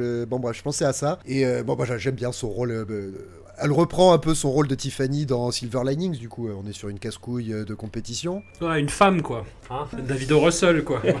Et, euh, et voilà, Amy Adams, donc... euh, ah oui, alors, on parlait des poils de Bradley Cooper, alors les poils de Christian Bale aussi, la moquette de Christian Bale, le collet, euh, Ouais. là c'est un sacré bazar aussi, on dirait, attends, c'est dans quel film ça qu'il y a un mec qui a une... Bah, c'est Austin Powers, qui a la, la toison euh, de- du torse en forme de tub, je pensais à ça, quoi, immédiatement. Euh, donc voilà, on a des. Moi, je, je sais pas, je, je trouve que le film, il y a un- c'est sympa, il y a un bon rythme, les acteurs sont rigolos. Effectivement, le côté caricatural et outrancier des années 70, moi, ça me dérange pas, ça m'amuse. Ça me fait voyager, même si c'est too much. Okay, baby, let's go dancing. Le coup de l'arnaque, à un moment, on s'en fout un petit peu. Quoi qu'il y a un côté, Ouais. il y a un côté qui a- il y a un côté intéressant quand même, c'est que tout le long, on va se demander effectivement si Amy Adams, elle est vraiment plus à Christian Bale. Enfin, il y a un côté où on, on est, vra- on se pose vraiment des questions sur leur relation entre les deux. On sait pas si c'est du lard ou du cochon. Oui, mais comme tous les films de d'arnaque au final, enfin, le Tarantino qu'on avait vu, c'était un peu ça aussi. Oui, oui, oui. Il y a toujours un truc où ils s'arnaquent entre eux et en fait ils arnaquent le spectateur. Enfin, tu vois, c'est des retournements qui sont, pour Ouais. faire mon Mathieu, euh, qui sont tellement euh, attendus. C'est Enfin, oui, c'est convenu, mais néanmoins, on- justement, quand tu les vois tous les deux, t'as l'impression qu'ils sont plus en train de s'arnaquer entre eux, tu vois. Enfin, ils sont, euh, ils sont. Il y a la connivence, elle disparaît à un moment, puis elle revient. Donc voilà, il y a- mais tu sais pas trop. Enfin, j'ai trouvé que c'était plus ou moins euh, bien fait, subtil. Donc voilà. Alors- bon, moi, je me suis amusé en le regardant euh, et en le filant, en le tournant, en jouant dedans. You know, Richard, I think uh, we may call you as a witness, but otherwise you're done. I, I think you better go home. Stop. Go on home, Richard. Du coup, je pense que c'est le film le plus compréhensible de- des trois. hein. Mm. Joy, euh, c'est clair euh, comme de l'eau de roche. hein, je vois ouais, pas- si, enfin, en tout cas, il y a, il y a pas des, enfin, il y a moins des dialogues qui n'ont Mm. pas, pas de sens, quoi. Et Louis C.K., moi, je l'ai pas trouvé mauvais. Louis C.K., je, enfin, je sais pas. je- Bah, il fait bien la victime, je trouve, en fait. la- Non, mais il Euh, joue bien la victime, mais il joue toujours ouais. pareil, quoi. Oui, oui, par Ah, contre, je l'ai pas vu dans pareil, beaucoup, ouais. euh, à part Louis. Bah, dans, dans Trumbo, il joue la même, pa- de la même manière, quoi. Et puis même dans ses séries aussi. Dans Louis, ouais. Enfin, ouais. Mais euh, qu'est-ce qu'il y a d'autre à raconter sur American Bluff euh? Bah alors, moi, ce que Alors j'ai- oui, enfin- si. je- ah, vas-y. Les perruques. Non, non, mais je pas. Enfin, en fait, on en a pas parlé dans Happiness Therapy et euh, on- on- je préfère en parler maintenant parce qu'on l'aura pas euh, l'occasion pour Joy. Mais il y a Wiggum dedans. Quoi? Voilà, que moi, qui est un act- euh, Shea, Shea Wiggum, le, ou Shea Wiggum, je sais pas comment on dit, euh, qui, est, qui est un acteur euh, qui joue dans, dans les films de Jeff Nichols, qui joue aussi dans Boardwalk Empire d'ailleurs, euh, qui est cette espèce de mec avec la mâchoire méga carrée. qui là, il, là, il, il est, il est affublé d'un espèce de costume horrible. Ils lui ont mis un catogan blond avec une, un porte-cigarette Ah et oui. des petites lunettes carrées. Voilà. Celui- Et donc du coup, comme j'adore, j'adore cet acteur, donc je pensais qu'il fallait en parler un peu plus souvent. Celui qu'on voit dès le début dans la première Voilà. transaction qui est avec, euh, oui, avec Jeremy exactement, Renner. et qui joue et qui joue le frère de Bradley Cooper dans, dans Happiness Therapy, euh, qui joue l'espèce de, de frère un peu un peu bourrin là, euh, voilà, qui est un excellent acteur, qui est euh, hyper sous-utilisé d'ailleurs, qui, qui est toujours, c'est un caractère acteur qui est réservé à des minuscules rôles euh, secondaires à chaque fois, voilà, et qui est pourtant euh, excellent quoi. Voilà. C'est vrai que cette obsession pour les castings, c'est, euh, il a un trouble obsessionnel le- du casting, j'ai envie de dire, David Rossal. Bah, Ah, ah. plus, plus, plus que du casting, c'est la, de la reprise en fait, de la reprise des mêmes acteurs tout le temps. Il veut tout le temps utiliser les Oui, mêmes. c'est ça que je voulais dire, enfin, du- du même oui, casting, ouais, si d'accord. Bah, c'est surtout les seuls qui, les Qui- seuls qui, qui le supportent, supportent, quoi. tu crois que c'est ça Parce que je veux dire, Anna Tawai qui part, euh, qui part de Ouais. Happiness Therapy pour des raisons de creative differences, clairement, ça veut dire non, en fait, gros, Ouais, t'es un connard, clair. on va pas passer deux mois ensemble, quoi. C'est clair, c'est clair. Mais puis, puis après, il y a Elisabeth, enfin ouais, il y a- il y a Elisabeth Rome aussi qui est dedans. Ouais, je sais pas, je, je sais pas si, je sais pas si c'est ça ou, ou si c'est encore une fois ce que ce que j'expliquais, c'est-à-dire cette volonté de se créer une, une sorte de famille artificielle, de famille de cinéma, que pour faire comme euh, comme Altman, comme euh, comme comme comme Paul Thomas Anderson, Ou comme Scorsese. tu vois, pour pour dire en gros, ah vous avez vu, je suis un vrai cinéaste, je, je- je- je convoque à chaque fois les mêmes acteurs, je leur fais jouer d'autres choses et je vous montre que je suis capable de, de produire autre chose avec les mêmes acteurs et enfin il y a une sorte de démon, un, un truc un peu démonstratif je trouve un peu un peu arrogant quoi d'une certaine manière et qui se ressent aussi dans sa dans sa mise en scène quoi voilà c'est un peu euh, un peu c'est pompeux voilà je sais pas ce que vous en pensez Si, si, je, moi, ça, je, pas, j'ai rien à ajouter, moi, je trouve ça intéressant. mais- The art of survival is a story that never ends. Eh ben, écoutez, je vous propose de continuer avec The Wizard of Lies, la 53e collaboration, non, la quatrième de Robert et Barry Levinson pour les besoins d'un téléfilm HBO consacré au scandale financier autour de l'escroc Bernie Madoff. Pour rappel, une sombre merde qui a élaboré la plus grosse pyramide de Ponzi de toute l'histoire, pourtant féconde des pyramides de Ponzi, et qui, une fois en tôle, s'est mis à escroquer ses co-détenus parce que plus qu'une passion, profiter des autres est un véritable sacerdoce. Partant, vous comprendrez bien qu'une nouvelle fois, avec Barry Levinson, je trouve le traitement de son sujet totalement à la ramasse, ne sachant sur quel pied danser, ou ne serait-ce quoi faire de ses personnages, de ses thèmes, voire de sa caméra. Le pauvre bichou Madoff, après la révélation de ses crimes, il se sentait mal, il devait regarder la télévision pour s'endormir, il avait du mal à communiquer avec ses garçons, et sa femme ne pouvait plus se faire couper les cheveux, mais allez vous faire foutre, putain. Max, je te laisse enchaîner. C'est pas évident ça. C'est pas évident. Oui, bah alors effectivement, c'est la, c'est la grande euh, escroquerie de ce film-là, c'est de, réussir- c'est de vouloir te rendre sympathique euh, Bernard Madoff et d'y arriver euh, plutôt bien. Moi, j'ai trouvé. À la fin, j'ai envie de le câliner. Let me ask you a question. Do you think I'm a sociopath? Non, on va partir sur Robert tout de suite. Moi, le truc que j'ai bien aimé, je trouve que la performance de Robert De Niro est cool parce que, encore une fois, alors est-ce que c'est dû au biopic, Ouais. toujours cet effet biopic qui fait que je ne sais pas, ou le fait de la calvitie aussi parce que c'est rare qu'il y ait des modifications physiques vraiment sur- chez Robert De Niro. Et là, la- la- la- le fait d'avoir cette calvitie euh, Mm. madovienne euh, change un peu sa, sa tête et son allure.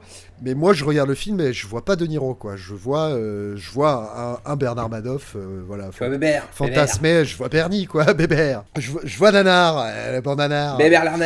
Et euh, du coup, alors après, effectivement, euh, moi je trouvais ça très intéressant parce que je j'étais pas, comment dire, euh, familier avec, euh, avec cette arnaque. Évidemment, je connaissais Bernard Madoff de nom, je savais qu'il y avait une histoire de pyramide de Ponzi. Bon, alors par contre, euh, ils auraient pu se fendre d'une explication technique un petit peu plus poussée que il est en train de, justement, le, le- le film commence où il, euh, il se dénonce en fait auprès de sa famille. Il dit ben voilà, ça fait 30 ans que je suis une grosse merde et que je fais une pyramide de Ponzi. Et il y a Michel Pfeiffer qui dit What's a Ponzi scheme? et lui il dit I took money from some people and I gave it to others, and I never, there's nothing left. Ok, merci. Bon, j'ai compris ce que c'est qu'une pyramide de Ponzi. Donc, bon, je suis quand même allé sur Wikipédia pour pousser un petit peu la question. Donc, si vous vous attendez à un truc, euh, comment il s'appelait ce film d'ailleurs hyper technique là sur euh, la crise des subprimes, c'est que, Euh, Big, euh, The ouais, Big voilà, Short, Big putain, ouais. c'était Ouais, invivable, invivable. Impossible à comprendre. Ah là là là là. Et donc, bref, au moins c'est plus reposant le film avec Bernard Madoff. Effectivement, la mise en scène, je pense que bon, on s'en fout un petit peu. Enfin, finalement, je, je- enfin, on s'en fout. Non, on s'en fout pas, mais cette fois-ci, c'est à, la- c'est à la ramasse, il n'y a, rien à- y a rien à raconter, quoi. Et au-delà de là, donc, on va s'intéresser effectivement aux relations qu'il entretient avec sa famille, et on va se poser cette question tout le long du film. Et c'est marrant parce que moi, je me le suis posé, et c'est en gros, la dernière question qui est posée dans le film, c'est est-ce que Bernard Madoff est un, un sociopathe, quoi? Est-ce que c'est un, un mec euh, qui est une pourriture jusqu'au bout des ongles? Et au final, la réponse, ce serait plutôt de dire non, parce que malgré le fait que ce soit une grosse ordure, il a de l'empathie, il a des remords, il... il, euh, il, il, euh, non, mais c'est vrai, il se, il se confronte à, à son crime avec une certaine dignité, il est prêt à faire des excuses et compagnie. Et euh, moi, je suis désolé, j'ai de la pitié effectivement pour euh, ces deux, ces deux fils qui avaient beau. Alors voilà, on peut être contre la finance et compagnie, et, et euh, c'était sans doute de- des beaux connards, euh, superficiels, tout ce que vous voulez, mais il y en a un qui s'est suicidé parce qu'il n'a pas réussi à faire face à- au truc, à la- Ouais. à la- à- au raz-de-marée médiatique, et l'autre qui a chopé un cancer et qui est mort aussi. Je pense qu'ils sont globalement plutôt bien punis. Quant aux coiffures de Michel Pfeiffer, effectivement, c'est vrai que c'est un peu léger. I haven't had my hair colored in God knows how long. Um, I think she's. No, don't worry. I'll find her. J'ai une question euh, technique pour ceux qui ont, euh, qui Yes. ont suivi l'histoire. euh. À votre avis, à un moment, il raconte que euh, Goldman lui fait une proposition de le racheter pour un milliard? Ah oui, Goldman Sachs. À votre avis, s'il dit non, c'est Hmm. qu'en fait, s'il disait oui avant de signer, il vérifierait Bah, c'est qu'il va se faire crever, en fait. et il verrait bien que. Ouais, voilà, ouais. Non, il peut pas vendre parce que ça n'existe pas. Ouais, voilà. Et c'est pour ça qu'il file pas de job euh, à ses fils Ouais. aussi. Enfin, de, de plus grosses responsabilités. Tout ça, c'est que du vent, tu vois. Non, mais je pense que c'est ça aussi, c'est qu'en fait, tu peux, tu, euh, en fait, tu peux pas travailler sur des actifs qui n'existent pas. Donc, euh, tu es obligé de, enfin, tu, tu gardes ta structure petite. D'ailleurs, c'est pour ça qu'on voit que dans, dans le film, en fait, le, le- le- la, je sais pas comment ça s'appelle déjà sa société, il y a quasiment personne en fait dans sa société. Voilà, c'est logique en fait. Il y a Hank Azaria qui raconte, qui compare des vagins aux voitures. C'est assez fascinant. Oh là, putain, cette scène. Moment Ouais, de gênance. bon. euh, mais si, c'est bien. c'est pas- En fait, c'est bien aussi quelque part. C'est euh, t'es bien dans le milieu Oui, des mais, connards mais de la finance. Casaria, il est bien, il arrive à. Mais il est, il est bien. ouais. Right there. You see it? Ah, there it is. Read it and weep. It's your Mercedes-Benz pussy. Right? Look at it. I mean, it's beautiful. It's just a feat of vaginal engineering. It's just...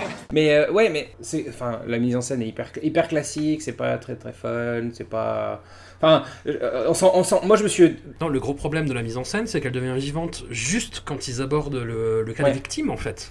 Ou que tu as des incrustations, Ouais. ou que tu as des, des espèces d'hallucinations, ou des rêves, et euh, là, d'un coup, ça se réveille. Sauf que ce n'est pas le sujet du film, sauf qu'ils en ont ouais, exactement. foutre, en fait. Et, et, euh, et alors que et le reste justement, c'est quand même, moi je me suis vachement ennuyé quoi. bah, en plus, ouais, c'est et très long et euh, c'est, c'est, il y a pas véri- véritable, il y a une sorte de faux Ouais, rythme qui s'installe, un truc, enfin. pff, un, peu chiant. Il y a des scènes qui se répètent, c'est-à-dire que euh, deux, trois fois, on a la même scène entre le, entre le fils aîné et euh, donc Alessandro Nivola et, euh, et Robert De Niro, qui, qui se répètent les mêmes problématiques, qui se répètent la même relation conflictuelle qu'ils ont. En fait, tu te dis mais pourquoi t'as rajouté une scène? On, on on l'avait compris dès la première scène en fait que c'était compliqué, qu'ils voulaient pas lui filer de responsabilité, que il y avait une, question de, de, il y avait une incompréhension sur le fils qui pense qu'il, que son père pense qu'il est incompétent, et- etc. On avait- on n'avait pas pas besoin de le voir trois fois en fait et, et je, je trouve que c'est ça, ça se ça, ça écrase un peu le film c'est à dire ça, ça le ça l'étire surtout plus que ça l'écrase d'ailleurs c'est c'est- c'est dommage en fait parce que il, aurait peut-être pu faire un film d'une heure trente bien troussé pour finalement qu'on se retrouve avec un film de deux heures et quart qui, qui, Bien troussé comme la bonne de DSK. mais- Pardon. Et vu que Bernard Madoff et DSK sont très proches, je pensais balance. que c'était le, le moment de la faire. I'm gonna have to get out the hose and spray him. Non, mais Max, du coup, vu que tu tu t'empares de la parole comme un javelot, euh, quel, quel est ton, ton point de vue de, de monteur sur le film? Ça, Je suis assez de- Oh là là. La scène avec la batterie, les gars, un peu ouf, jazz là, avec euh, des plans où c'est Ah, bam, batterie, Dieu. bam, Ah, le- bam. Ah là là, mais vous savez pas. Attends, mais vous je- ne je- je- pas les plaisirs simples. Je ne m'en rappelle absolument pas. ouais, le, le moment whiplash ouais, ouais. Le moment, c'est quoi C'est quand ils sont en train de faire le. Putain, c'est quoi ce moment avec le grand dîner là où il dit C'est le grand euh, dîner. putain, de, putain de riches, les parasites et tout, il, il va essayer de récupérer des thunes de partout parce que le- la bourse est en train de s'effondrer et c'est un dîner chicos et il y, a y un batteur euh, jazz. Mais c'est ça Ouais, je. Non, mais c'est vrai que j'étais pas, bah, tu vois, je pas dans- pas dans- pas attentif du tout, mais pas à la mise en scène, à rien en fait. Moi, je me laissais apporter par, emporter par l'histoire et par le personnage principal, quoi, et par. Et parce le- que pour moi, c'est c'est ça qu'on veut d'un film, non C'est une réalisation qui est pas en train de te montrer « Ouh là là, je fais des effets, je suis David Russell, je suis vraiment un génie », mais à quelque chose qui te fait juste rentrer dans l'histoire et dans les persos. Ah, mais je suis d'accord. Ça, c'est ça, c'est caractère driven vachement plus que David au merdou, là. Oui, euh, ok, ok, mais non, mais ce que- ce qu'on disait, c'est que c'est que quand même, enfin, euh, certes, c'est bien de, de, de, de servir le, le personnage et l'histoire, mais mais néanmoins, c'est là, là pour le coup, c'est vraiment, euh, c'est étiré au possible et euh, c'est très très académique. On se fait un peu chier quand même sur le, en termes de mise en scène. C'est pas non plus, euh, enfin, il faut trouver un juste milieu. C'est ça que je veux dire. C'est que tu, tu as, un juste milieu entre David. Russell et, euh, et Wizard of Lies, quoi. Mais je trouve que le, le, moi, le- personnage est, est dessiné euh, de manière assez subtile, quoi. Parce que c'est-à-dire qu'on voit, effectivement, ils essayent de faire en pas, ils essayent pas de faire en sorte qu'on s'apitoie sur lui, mais ils le rendent humain. C'est-à-dire que d'un côté, tu le vois être un gros, un gros con, tu sais, avec le personnage justement quand il organise le dîner, un gros con avec ses fils, mais à la fois être un mec aimant, à la fois être un requin des affaires, mais en et un arnaqueur, mais en même temps avoir des remords et des regrets. Enfin, le, le, le, le, champ, euh, le spectre émotionnel du personnage Mm. est quand même large. C'est ça qui fait Ouais. lui justement, mais qui, ça fait de lui à quelqu'un qui n'est pas un sociopathe, je trouve, et c'est intéressant. Mais bon, voilà. Moi, moi, justement, j'ai un, après, j'ai un problème avec, euh, avec un personnage comme Bernie Madoff, un, un personnage comme celui qu'on va avoir dans Joy plus tard, on va en parler, mais et qui est aussi le- le- la problématique que j'ai avec, euh, euh, avec euh, des, des mecs comme Steve Jobs ou comme euh, des, des- gens qui ont réussi, en fait, entre guillemets, ou qui ont fait de l'argent. En fait, j'ai du mal à, à, comprendre qu'on puisse. euh, alors là, on l'idéal- l'idéalise pas pour le coup, mais, mais, mais qu'on essaie, de, qu'on essaie de trouver des circonstances atténuantes et qu'on essaie d'humaniser et qu'on essaie de comprendre la personne qui se cache derrière le, le, le, le- personnage public. Voilà. Mais justement, parce que là, on n'essaye pas d'atténuer en disant Ah, quand même, il avait réussi, il était riche. C'est justement l'inverse qui, euh, pour moi, rachète le personnage dans le film. C'est le fait que il a volé à des gens qui étaient riches et qui souhaitaient s'enrichir plus. Et il, arrête, il le dit à plusieurs reprises. C'est quand même. euh, il met la faute sur les autres. Alors, oui, pour moi, c'est pas un signe de sociopathie. C'est un signe d'un mec qui essaie de garder la face euh, alors que sa vie s'est effondrée et que c'est sa faute. Et qui s'est enfermé dans un il truc dit, aussi. Quand même, euh, ils avaient. euh, ils- Enfin, ils étaient pleins d'avarice, quoi. Mm, mm. Le mot greed est répété Euh, pour se parler de ses clients et que euh, c'est pas euh, après il avait des grosses banques en tant que client mais euh, et du coup les grosses banques puis le, le système s'est effondré c'est c'est pas que la faute à Bernie Madoff c'est parce que le système déjà financier est une forme de, de pyramide de Ponzi euh, juste qui euh, Oui, bien sûr. semblant Non, mais- de- qui tient debout. Et du coup lui il avait pas des clients euh, qui, qui avaient mis toute leur retraite. Il leur avait dit me- ne mettez pas tout votre argent avec moi machin. Après à un moment moment, euh, il se retrouve euh, dans une situation telle que les gens essaient de récupérer leur thune, donc il doit récupérer de plus en plus de thunes, et du coup, il est moins regardant. Mm. Mais en vrai, euh, prendre de la thune à, à des gros cons pour la refiler à d'autres gros cons, mais en moins et en, pre- en prendre un gros paquet au milieu, c'est moins panache que Robin des Bois, parce qu'effectivement, il Oui. ne prend pas aux riches pour donner aux pauvres, il donne à lui-même. Mais il y a un côté où euh, le personnage est racheté par ça, parce que c'est un, un gros con dans un univers de gros cons, et il méprise lui-même les Et riches. c'est ça. Même si, voilà, après, sa famille en fait partie, et les fils ont, ont conscience que c'est des riches et qui sont pas très attachants comme personnages, mais du coup, ça passe, quoi. Moi, je- ce que je voulais dire, là-dessus, je suis absolument d'accord avec toi. Moi, ce ce que je, ce que je voulais dire, c'était le, le côté euh, j'ai des remords. J'y crois pas du tout, en fait. Bah, il a des remords d'avoir détruit sa famille, sa cellule familiale surtout. Non, au début, ça. il a aussi, il a aussi des, enfin, il a des remords d'avoir menti principalement. En fait, c'est ça le truc, c'est d'avoir, d'avoir vécu dans le mensonge pendant des décennies. c'est ça. Oui, mais moi, ça, j'y crois pas du tout. Non, enfin, c'est qu'il y a un y a un côté, il y a un côté spirale infernale, c'est-à-dire que le mec, à un moment donné, euh, très vite, il se rend compte que jamais de sa vie, il pourra arrêter ce truc-là. Il pourra ni Ouais, rembourser mais- les gens, ni pourra l'arrêter, donc il faut qu'il continue, il faut qu'il continue, et c'est ça qui fait, il est dans l'engrenage. Et ça, moi, j'ai trouvé Mais même ça ça, intéressant. crois pas.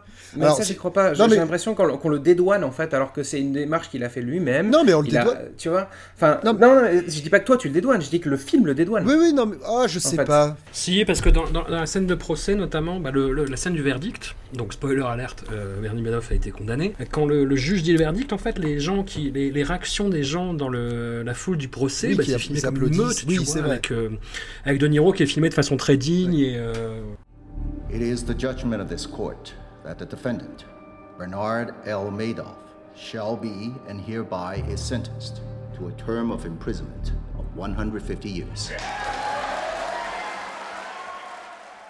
Il a personnifié l'effondrement du système et c'est devenu un beau émissaire. Et d'ailleurs, à un moment, ils le disent bien. Ils le disent de toute façon, ça va forcément. Enfin, il va plaider coupable parce que si ça passe en procès, c'est tout le système financier qui est en procès. Et ça, ça n'arrivera jamais, c'est pas possible. Donc il y a un petit côté. Enfin, je peux même pas dire conspirationniste parce que je pense que c'est la vérité euh, du monde qui est que, en fait, euh, ok, on peut sacrifier Bernie Madoff parce qu'effectivement, il a merdé et c'était trop gros. Mais si on commence à creuser plus loin euh, et voir que c'est tout le système qui repose sur des trucs chelous, enfin, tu vois, on, on va pas le faire parce que les autres, enfin, les, gens qui seront mis en question sont beaucoup trop puissants et du coup. euh, Bah, c'est le, c'est la même, c'est la, la- la même, euh, euh, pardon, c'est la, la même morale que The Big Short au final où il t'explique que le seul mec qui a casqué c'est le banquier suisse quoi. Tu vois, c'est la même chose. Alors que tous les autres qui sont impliqués dans cette histoire, finalement, ils ont rien eu. Ce qui est remis en cause aussi, c'est tous les, organi- les, pardon, les organismes de contrôle qui sont restés aveugles à toutes ces magouilles pendant des années, alors que... Ouais. Alors, il y a aussi ce côté, euh, la respectabilité du bonhomme qui est président de tous ces organismes à un moment ou un autre de sa vie d'ailleurs et compagnie. Et il aurait pu être chopé mille fois, le FBI aurait pu le choper mille fois, mais ils sont tous passés à côté parce qu'ils sont tous hyper incompétents et que le système n'est pas du tout régularisé. Donc après, il y a aussi ce Ils foutent leur côté-là. gueule parce qu'ils se sont pas, ils se parlent pas entre eux. Qui, je sais pas qui les reçoit, il fait oh vous avez pas parlé à Washington, Mais c'est c'est ça. n'importe quoi. et tout. Donc, euh, et ah ouais, là c'est son gros coup de bluff effectivement dans le film. C'est le moment où il aurait pu se faire pécho euh, en leur donnant le numéro d'un compte euh, sur lequel il y a toute son arnaque qui est, qui est matérialisée dessus. Et en fait, il le donne au mec et euh, coup de bluff. Et le mec il fait oh, bah, s'il m'a donné le numéro de compte, c'est qu'il a rien à se reprocher. Du coup, je vais pas regarder. Du coup, donc, Mm, ouais. voilà. Enfin bon, il y a euh, bon, c'est intéressant le personnage. Enfin bon, c'est intéressant. Non, mais l'histoire est, intér- est intéressante. Enfin, je trouve que le- la, la- la trajectoire de Bernie Madoff est intéressante. C'est pas, c'est pas ça que je veux dire, mais c'est, je, trouve, je trouve ça dommage le, le, le parti pris, enfin certains partis pris, pas, pas le, le parti pris en entier, mais. Est-ce que vous pensez que ça a été produit par le, par le fondateur de Home Depot Parce que c'est quand même lui qui a le, le, le- le rôle le plus cool. C'est au moment où tout est en train de s'effondrer, Madoff essaye de relancer un- une nouvelle arnaque avec des nouveaux gens, un truc euh, méga exclusif avec des gens encore plus riches et tout. Et il va voir le mec de, qui a fondé Home Depot, qui est une espèce de magasin de bricolage euh, de là-bas. Ouais. Et euh, le mec lui dit Oulala, non, ça sent mauvais ton histoire, j'y crois pas du tout, ça sent mauvais. Et il se barre et du coup, il a pas perdu un dollar avec Bernie Madoff. Ça, eh bien non, c'est Bobby qui a produit le film. C'est Tribeca Productions. Et voilà. Et Et alors, que voulait nous dire Bobby? Tu crois qu'il voulait défendre euh, Bernie Madoff? Non, je pense que Bobby, plus euh, ce qui l'intéressait, plutôt, euh, vu les positions, les positions politiques qu'il a euh, actuellement, j'imagine que c'est plus pour dire que c'était un sac à merde. Euh, même si c'est pas forcément amené de la même manière. Après, je, je pense qu'il y a toujours, euh, chez, chez les grands acteurs, n'est-ce pas?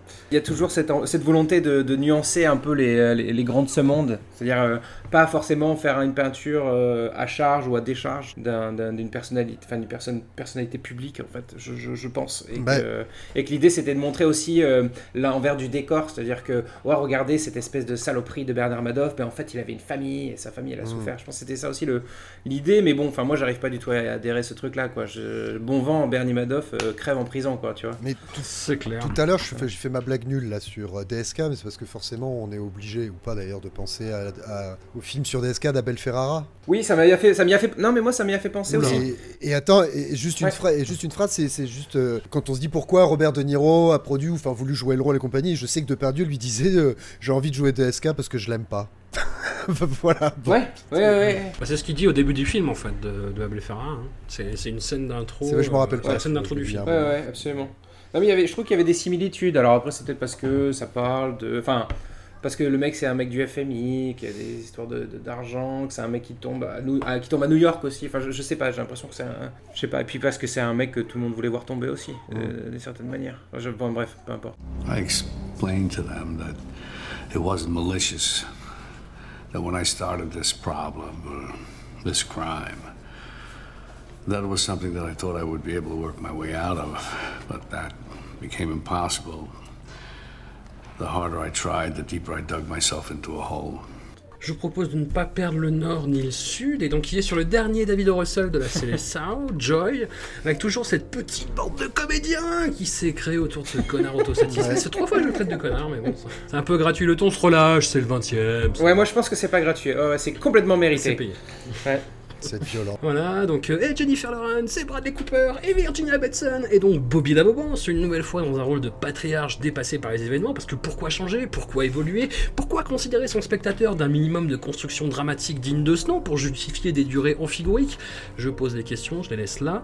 Ici, Davido s'attache à la destinée entrepreneuriale d'une femme pilier de son foyer éclaté, qui va se lancer envers et contre tout dans l'aventure de la vente de serpillères rétractables.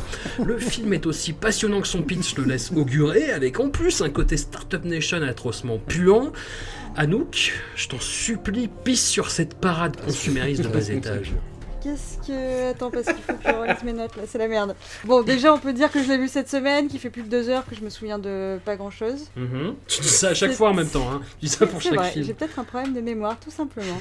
Alors oui, non, euh, du coup, effectivement, c'est un film long et euh, lourd sur, euh, effectivement, l'invention d'une serpillère. Donc, euh, pourquoi pas J'ai pas de mépris envers les, Les du quotidien. On se passionne à des moments, mais sur la longueur, euh, c'est vrai que c'est compliqué. Moi, je déteste les agrafeuses, typiquement. Je pense que t'es une meilleure personne que moi. When someone sees a weakness in me, I turn that weakness into a strength. Il faut savoir aussi que l'héroïne, donc Joy, donc l'inventrice de la serpillère, a produit le film. Donc à partir de là, on s'attend à euh, un film qui est plutôt hagiographique et euh, Ouais. ça n'est pas loupé.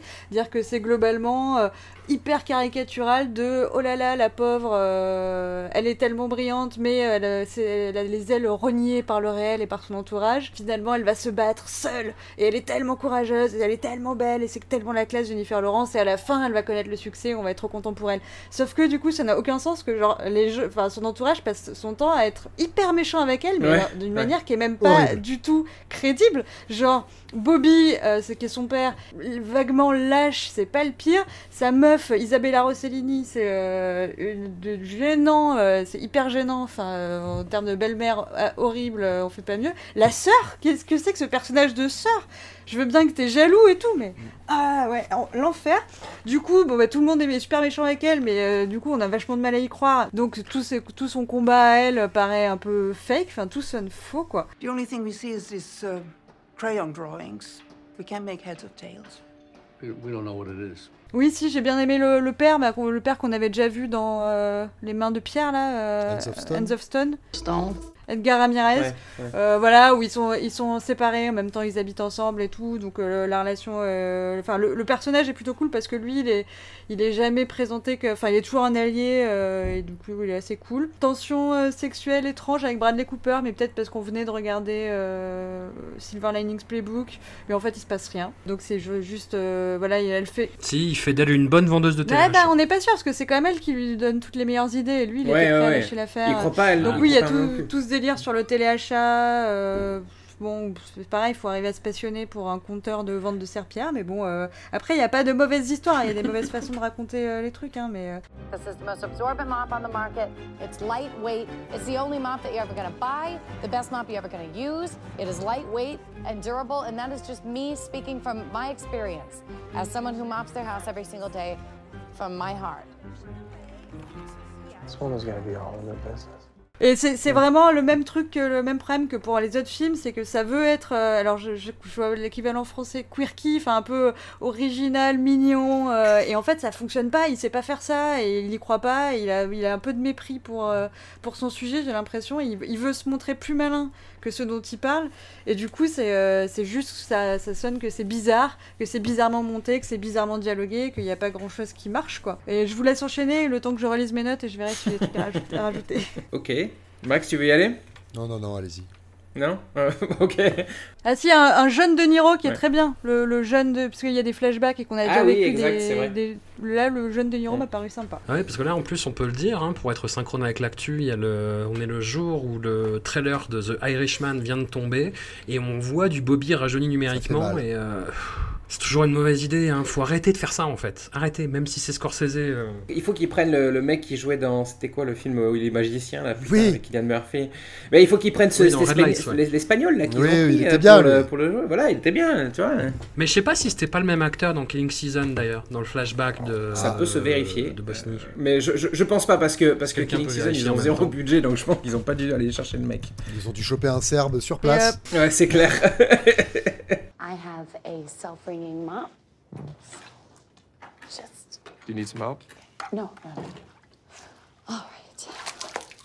Uh, that's my shoe. Je vous lance une piste, euh, je change de sujet, je drift un peu le temps que vous cherchiez euh, vos acteurs euh, de sosie. De. Mais euh, est-ce qu'on peut essayer de creuser la question de David. Russell et euh, son racisme euh, sous-jacent Parce qu'il y a quand même, c'est quand même le deuxième film, il n'y a pas de noir hein, globalement, et c'est le deuxième film où il y a un noir euh, token qui joue un, un meilleur ami, là c'est une meilleure amie en, en l'occurrence, qui est là vraiment juste pour euh, un peu encourager le, le héros, mais qui n'a aucune existence à part pouvoir de temps en temps dire un truc genre Black It Up, ça c'était dans Happiness Therapy. Mais voilà, enfin, être vraiment le- la meilleure amie noire de service, ça commence à se voir un peu. hein. Alors du coup, ça fait d'elle un peu de Joy, ça fait d'elle une espèce de Nadine Morano qui a une amie euh, plus noire euh, qu'une noire. Ou moins noire qu'une noire pour le coup. mais, non, mais ça- c'est vrai que t'as as ça raison. n'enlève rien à sa Anouk, réussite. euh, T'as raison sur le, le truc parce qu'il y, y a la fameuse scène avec le, le, le chèque dans American Bluff. Ouais, il y, a il y a cette espèce de scène assez, assez, assez euh, em- embarrassante où, où- où, euh, où justement les mecs qui sont en train de discuter. Ils disent Bon, bah, enfin, c'est un chèque, c'est quoi? C'est noir un chèque? C'est un arabe? Oui, mais les arabes ils sont noirs. Enfin, je, je sais pas, c'est hyper- bizarre comme. Il dit euh, c'est raciste, il se dénonce eux-mêmes. Il dit mais tu t'en fous t'es mexicain. Ouais, mais j'arrive pas à comprendre ce qu'elle vient foutre là. Cette... partout. Non, mais non, je comprends pas ce qu'elle vient foutre là, cette scène. Fatigant. Non, mais non, c'est pas fatigant, Maxime. Qu'est-ce que cette scène Tout vient ça faire là pour y mettre un Mexicain à la fin, quoi. Mm. En mode ça fera chèque. Ouais, alors ouais, exactement. Non, mais qu'est-ce que ça vient faire? Enfin, tu vois, genre, ah, ouais, tu essayes de, de construire une sorte d'élément comique, j'imagine, je sais pas, je, je- j'arrive pas trop à comprendre en fait. Mais non, mais ça, Parce ça... que son quartier, lui, enfin sa, sa ville dont il est maire, est une forte euh, population De latinos euh, et d'afro-américains, Du coup, oui. c'était pour voir si. Et parce que c'est un inculte. Le chèque allait être content de voir. C'est un Italien, ça montre juste que c'est un Italien inculte qui vient de la rue et qui a jamais côtoyé d'arabe de sa vie. Ça va pas beaucoup plus loin que ça, quoi. Enfin, je sais pas. D'accord. Et après, il y a effectivement, ils en rajoutent une couche, rappelle-toi, parce qu'ils appellent justement la- la- l'arnaque Abscam et qui disent, euh, mais putain, c'est raciste, on s'en branle, t'es mexicain. Effectivement, là, c'est pour le coup, c'est un gag, euh, c'est un gag borderline, mais bon, je trouve plutôt rigolo. moi. No. Yes, it was you, Clorinda. I will get to the bottom of this. You've made terrible mistakes. It was Clorinda. Borderline, Ouais, non, mais, ça euh, n'existe pas. Alors, alors, pour, ouais, pour, pour, ouais, pour- pour revenir sur, sur Joy, ouais, je sais pas. En fait, moi, je- je- encore, encore une fois, hein, je vais me répéter, mais j'ai énormément de problèmes euh, avec ces films. La, la glorification des success stories de, qui- euh, économiques. J'arrive pas à concevoir comme des, des, des héros ou des héroïnes euh, des. hum, des personnages qui ont juste fait de l'argent. Ben, Moi ça, me, ça, moi, ça me pose un problème en fait. Ça, C'est- euh, c'est comme- comme- mais j'ai aussi un problème avec les, les films qui vont valoriser euh, les, les petits problèmes de, de boudoir de, de la royauté, tu vois. Enfin, ça me. Moi, voir des, des riches euh, avoir des Mais problèmes. ça, c'est Ah. c'est- en France, on n'aime pas la réussite, alors Amsterdam. Ah, c'est pas si moins. faux, hein, les amis, excusez-moi, mais. euh, Non, non, c'est non, c'est complètement faux. Bah, ça vous pose un Euh, problème. Je suis désolé, vous êtes faux. en train de chier Faux. sur le truc depuis le début, alors que c'est pas justement ça, là, là, le, le- le truc du film. Non, c'est pas juste je fais de l'argent. La bœuf, effectivement, le but ultime c'est de faire du fric, c'est du business. Mais, derrière- Non, mais c'est au départ de ça, il y a une innovation. Ça boîte une serpillière automatique. La meuf, elle a une idée, elle a une innovation. Et elle essaie de la faire, de la, de la faire, de la faire exister son invention et effectivement de la vendre. Mais c'est du business. Je comprends pas. Enfin, cet état d'esprit, moi, qui est, enfin, je- je- je- Mais moi, je ça me dépasse. Mais bon. Et moi, mais moi, je comprends pas qu'on puisse storyteller ces trucs-là. C'est-à-dire, en fait, on va t'amener. Parce que c'est inspirant. te- on va- mais en quoi c'est inspirant? C'est inspirant de se concentrer, d'inventer des choses. Parce que la personne qui se dit, qui potentiellement réussit en inventant une serpillière, peut-être qu'une autre va inventer un truc mieux, etc. Mais je sais pas. Là, écoute, là, ah, ah, la- le, le film commence sur euh, Joy avec sur. euh, elle avait un don, elle avait un talent. Elle a un- on on t'explique dans, dans le film qu'elle a un don pour inventer des choses. Oui. Et elle finit par inventer des lavettes. Est-ce Non. que ça te pose pas un Mais problème tu vois, ça c'est de la mauvaise foi, Mathieu. Typiquement, elle n'invente pas une lavette. Elle invente une lavette qui se sort toute seule sans qu'on ait besoin de la toucher et qu'on peut passer à la machine. Non mais ça a l'air con, mais les inventions, la plupart des inventions que tu utilises tous les jours, c'est des trucs très cons. Une fourchette, c'est très con, mais néanmoins, ça a révolutionné la manière de bouffer. Non mais à un magicienne. moment... mais- on te vend ça comme une magicienne. On te vend ça comme une, une meuf qui a un talent incroyable, euh, comme une, une sorte de, de su- de- de personne surhumaine. Ouais, Bien sûr que si. Ah si, si, si, si, si, si. Les scènes où elle est enfant, c'est ça, quoi. C'est parce que c'est sa mamie qui parle, faut le voir d'un point de vue, c'est subjectif, quoi. C'est mamie qui parle. Et moi aussi, Mathieu, je t'aime beaucoup, je pense que t'es un génie, mais euh, si on demande à quelqu'un d'autre, euh, non. Non mais D'ailleurs, euh, on en fait. Enfin, moi, je suis, je suis. c'est pas un conte. Je suis plutôt d'accord avec euh, avec Max sur la théorie de la lavette et elle est cool quand même parce que moi quand j'ai vu ça, je me suis dit, mais ça existe ces serpillères. Et en fait, j'ai vu que c'était l'invention, l'origine, tu vois, de pourquoi ça existe et que c'est partout maintenant. Donc euh, non, je suis, je suis d'accord avec ça. Mais qu'est-ce qu'on en pense de- du système narratif où c'est la grand-mère morte qui raconte ça voilà, ça c'est plus intéressant. Qui est d'ailleurs transformé en mop à un moment. Ils la mettent à l'envers. Bah après, la, la narration est un gros problème, c'est-à-dire que je pense qu'aussi David. Russell essaye d'assurer ses arrières par rapport à ce discours-là, avec ce- cette, cette espèce de, hum, de- d'immixtion entre réalité, fiction, onirisme, les gens qui regardent la télé, euh, le personnage de Virginia Madsen qui regarde son soap-opéra, qui par, euh, qui par ailleurs contamine le réel, toute cette espèce de métaphore du, du téléachat. Moi, je me rappelle d'une critique à l'époque de, de Yannick Dahan dans la défunte euh, émission Opération Frisson qui disait non, non, mais le film est génial parce qu'à la fin, Jennifer Lawrence, elle a un regard un peu triste et donc ça veut dire que le, la consommation et tout Oh ce monde-là, l'entreprise, c'est de la merde. Est-ce que tu peux le faire avec l'accent toulousain, s'il te plaît? C'est trop viscéral, je veux dire, c'est viscéral. Ça m'a pris, ça m'a retourné les tripes. voilà, merci Max. Et ben, moi, moi, je trouve pas en fait. Pas du Tu tout. il y a pas, y a du tout, aucune, y a aucun soupir dans son, dans son regard. Elle est, elle est genre, c'est une winneuse quoi. Elle a gagné, tu vois. Enfin, c'est ça. en Eh, mais elle se rappelle d'où elle vient, Jenny from the Block. Oui, oui, oui, euh, oui, bien sûr. Non mais bien sûr oui. Ah, non après pour le coup ça c'est un truc que j'ai bien aimé le, le délire de elle fait elle fait venir des gens dans son bureau un peu en- ah, c'est un peu le parrain quand même hein. c'est un peu euh, C'est rigolo. eh, fais rentrer fais rentrer tu vois euh, on va lui elle va nous montrer les inventions Dans la maison mais c'est un peu ça quoi voilà Oui, oui. exactement et puis Bon, là, euh, vous avez exceptionnellement droit aux accents parce que tous les films ont, ont fait des accents. donc, euh, non mais non mais ce que je veux dire c'est que en fait j'ai bien aimé ce, ce- le délire sur on te montre un peu le, le- comment dire le- elle renvoie la balle en fait elle, euh, elle a tellement galéré maintenant elle a tellement d'argent qu'en fait elle, elle veut bien réinvestir en, pour donner sa, sa ch- sa chance à des, à des personnes comme qui étaient comme elle en fait. Euh, comme- enfin comme elle était en tout cas. Mm. et euh, ça c'est un truc que j'ai bien aimé. Mais mais après pff, ouais, bon, je vais Mais- pas revenir sur sur mon point de vue parce que sinon Non, mais je vais, je vais c'est essayer de rejoindre ton point de vue quelque part parce que, bon, alors après, effectivement, moi, je, Anouk, ça, ça bah, euh, fait que ça me. Oh là là, excusez-moi, j'ai- je suis des- j'ai bugué là.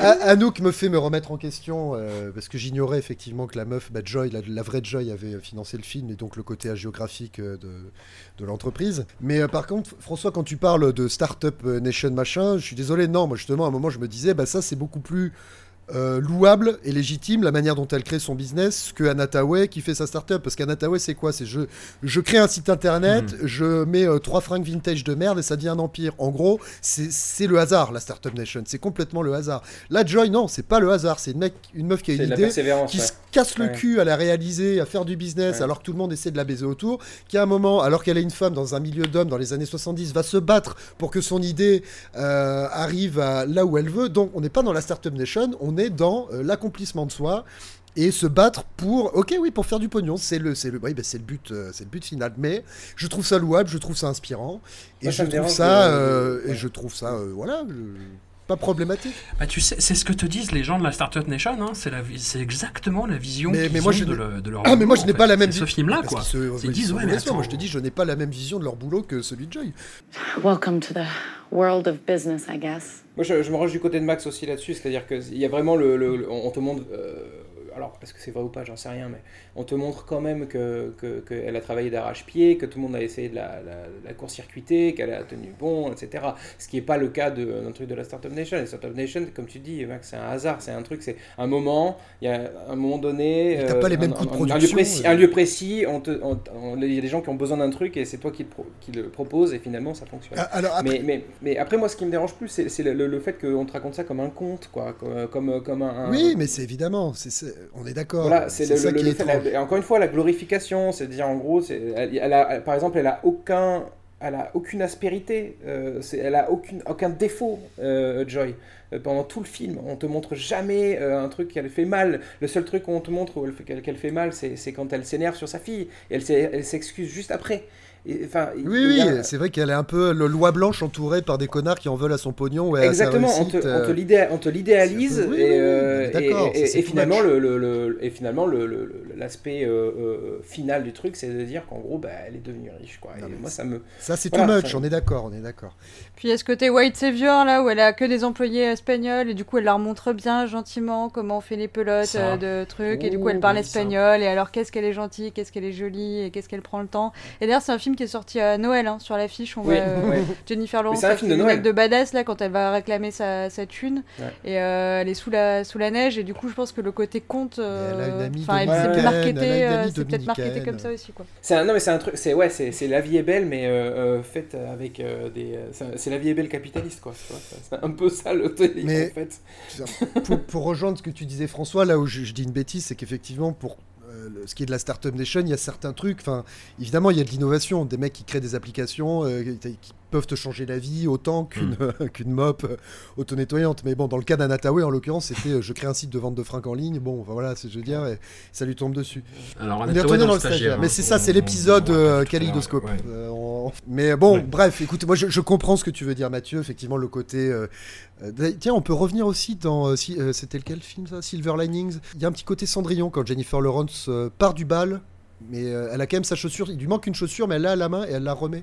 Tu sais, c'est un peu la, la Cendrillon Ouais. qui sort du bal Après sans le danse Sans le prince. pourrie, mais quelle scène de danse Ah, on est loin de Dirty Dancing, Ouais. c'est sûr. Ouais, Franchement, mais j'avais oublié, parce que je l'avais déjà détesté la première fois que j'avais vu, j'avais oublié, ça commence, c'est là, ouais, c'est pas terrible, et après ils font style, ils font les foufous et tout avec leur chanson rock, mais quel Ah non, ça arnaque, change de musique régulièrement. Mais quel arnaque, t'imagines, ça fait des semaines qu'ils bossent là-dessus, quoi. Des semaines qu'ils utilisent la danse comme thérapie, mais je suis affligée, quoi. Et moi, il y a un truc qui m'a dérangé aussi dans, dans Joy, pour en finir avec Joy quand même. Euh, je- enfin, je- sais pas ce que vous en pensez, mais il y a cette scène ridicule de la scène de la négociation finale avec le, le, le- le Texan. Oui, c'est une scène ridicule. Exactement, c'est genre, je, deviens badass. Je, je me prends, je me prends un Je me coupe les cheveux. je me coupe les cheveux, je me mets des lunettes de soleil, je me mets un cuir, et là, je deviens, ah, je suis, euh, je, deviens un monstre, quoi.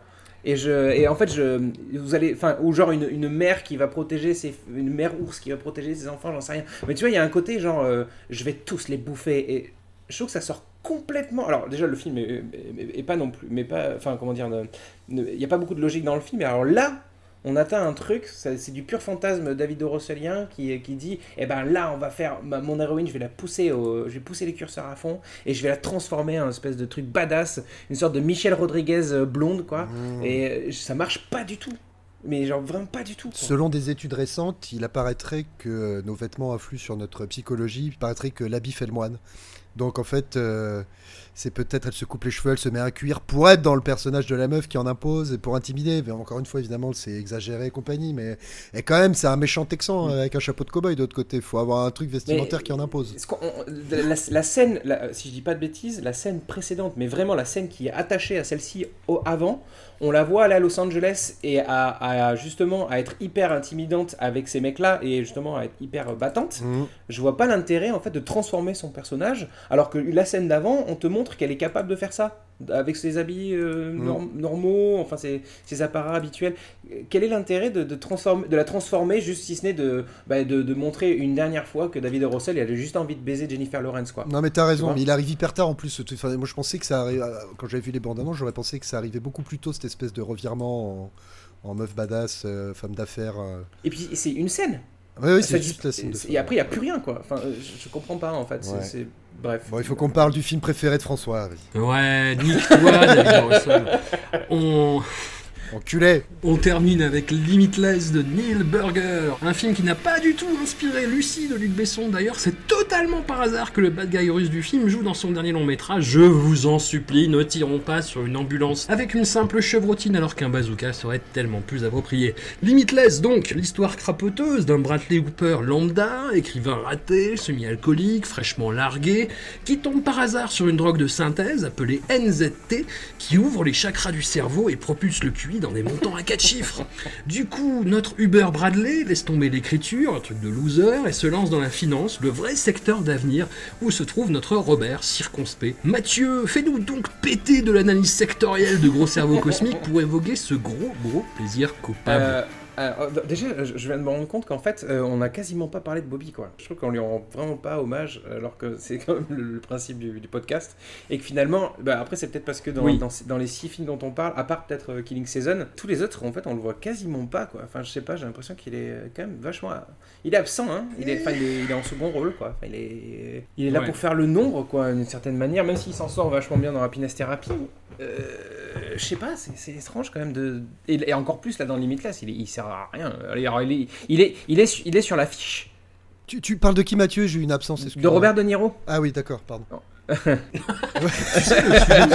Ça y est, j'avais pas compris là, je viens de comprendre. Mais euh, il est donc il est sur l'affiche parce que de manière complètement éhontée, j'imagine qu'ils ont essayé de capitaliser sur, sur sa présence, mais mais, mais au final euh, son rôle il est euh, anodin et, et, et en effet euh, ça pourrait être n'importe qui. Il y a, il y a aucune, aucun intérêt à avoir Ça Robert De Niro Bernard Madoff, rôle-là, ça quoi. aurait pu faire ce rôle.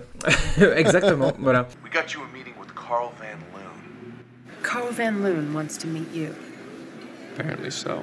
Et puis bon, bah après, sinon, Limitless, bon, c'est un film qui est euh, assez sympathique euh, à voir, euh, euh, assez, euh, comment dire, euh, assez con-con, euh, je sais pas si on peut dire ça comme ça, mais Bah, c'est distrayant. Bah oui, sur- c'est ça qui est très paradoxal, c'est que sur un film sur l'intelligence illimitée, c'est ouais, c'est ça, c'est ça, exact- exactement. Il va après, pas si loin, Mais c'est drôle. enfin, Non, il va pas si. C'est ça, ça qui m'a posé problème, moi. C'est qu'un film qui s'appelle Limitless, mais qui se met des limites à lui-même, Ouais. ça me dérange un peu quand même. C'est dommage Ouais. parce que euh, ça- ils auraient pu être, ils, ils auraient pu aller vachement plus loin. Et j'en ai parlé, on, on s'en était parlé. euh, Ouais. vous étiez pas tout à fait d'accord, mais moi, pour moi, j'aurais voulu voir une sorte de, de, de crank euh, euh, bis, de hypertension bis en fait, où, avec la, la mise en scène de, de Neveldine et Taylor, et ça aurait été complètement fou, je trouve. For a guy with a four digit IQ, I must have missed something. And I hadn't missed much. Là, là, je trouve qu'en plus le, la mise en scène est très timide. Ouais, mais c'est pas le propos. Non, mais je suis d'accord. C'est pas de l'adrénaline, l'intelligence. Enfin, tu vois ce que je veux dire C'est pas parce que tu Oui, penses oui. plus vite et mieux que tu vas plus vite dans ta vie. Tu vois ce que je veux dire? Non, mais ce que je veux dire, c'est que t'es t'es censé avoir, es censé avoir la, la, la, la- la- la capacité entière de ton cerveau, enfin l'usage entier de ton cerveau. Du coup, ça, ça aurait pu amener euh, des, des, des effets, des effets en fait euh, visuels qui auraient pu être encore plus fous. Alors, Ah, en a- oui. ouais, Il mais il y en a, il y en a, mais, fameux- ils sont, mais ils sont Le ringards tunnel, en fait. T'as des espèces de travelling compensés. Je euh, me demande bah, comment les- ils ont fait, moi. Je suis un gros les naïf. hein. tunnels là comme ça, euh, Je les trouvais- tunnels les dégueux ou les, ou les retournements de caméra là, Ouais. euh, t'es là, putain, ouais, vas-y. Et la mise en scène, quand il prend la drogue, où il devient d'un coup mieux coiffé, tout est un peu plus sépia, et ses yeux deviennent d'un bleu encore plus magnétique. Il est beau, il est d'une beauté. Il est, il est- Pas tout à fait sépia, c'est saturé au niveau des couleurs. Oui, t'as raison, c'est plus saturé. on est- Et il ne cligne, et il ne cligne plus des yeux. C'est pour ça qu'on voit bien ses yeux, c'est qu'il les cligne T'as raison, on passe en mode Michael Bay en fait. euh, on est sur un. en mode no pain, no gain. euh, Ouais, t'as raison. mais. euh, En mode bleu, bleu et orange, ouais, c'est vrai qu'il y, y a- vachement ça. Mais enfin, je sais pas. Puis après, bon, euh, encore une fois, le discours hein, du, du Oui. film. Alors là, pour le coup, on va pas le, on va pas, on va pas affubler le, le- le film d'un discours euh, politique, mais, mais c'est vrai que quand même, enfin, genre le, délire de dire qu'en gros, j'ai 100% de- du- d'utilisation de mon cerveau et finalement, je décide de partir de faire de la finance. Ouais. Bon, C'est c'est qu'une étape, la finance. Oui, oui, oui, c'est mais qu'il je suis Team François, moi. Oui, voilà, c'est qu'il te dit c'est qu'une étape, mais sauf qu'il te montre que ça en fait. On sait Ouais, jamais qu'il ça. mais c'est ça, exactement. And then I began to form an idea. Suddenly, I knew exactly what I needed to do. It wasn't writing, it wasn't books. It was much bigger than that. Si, à la fin, il se présente. Oui, mais pour avoir du euh, pouvoir, mais on sait pas pour faire quoi en Il se fait. présente au Sénat, je il, crois. il se dit non, mais l'écriture ça va deux secondes, mais je veux faire un truc plus grand, le monde a besoin d'être secoué. Mais du coup, il dit juste ça. Et Ouais. donc après, il va se présenter au. Sénat et genre il veut faire quoi? Alors on a compris qu'il voulait pas être corrompu par le personnage de, de Bobby, Carl Van Loon. Mais euh, du coup, à part de pas être corrompu et euh, asseoir son cul au Sénat, enfin, tu sais, on a aucune idée de sa motivation euh, depuis ça. le début. On a aucune idée de politiquement où il se situe.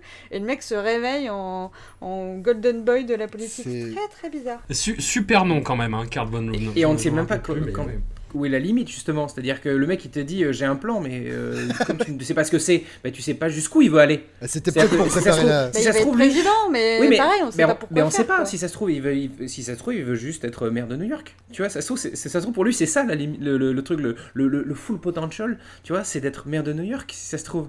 De devenir Rudy Giuliani. Euh, Ouais, voilà. Tu vois, je sais pas. Enfin. Voilà. Il veut nettoyer les Ouais, rues. exactement. François, toi qui es pas. fan euh, de ce film, enfin fan, t'as regardé la série qui va avec parce que peut-être qu'on a la réponse après. c'est la- la- J'ai Est-ce que regardé les limites deux sont épisodes repoussées et c'est Ok. nul à yesh. C'est- horrible. Le personnage principal est anti-charismatique au possible. Je crois que tu vois une affiche électorale de- du personnage de Bradley Cooper et c'est tout. En fait, je crois que c'est le seul lien. Mais peut-être que je me trompe. hein, J'ai vu que deux épisodes. Moi j'ai pas vu la série, mais le truc c'est que si tu fais une série sur un mec qui a une intelligence toute puissante et que tu fais écrire le truc par des débiles, c'est que forcément tu te heurtes à des le- limites. Le, puis le mec vite, est super con en fait. Le mec est super con. Il y a plein de trucs Ouais. qu'il voit pas Ouais. venir.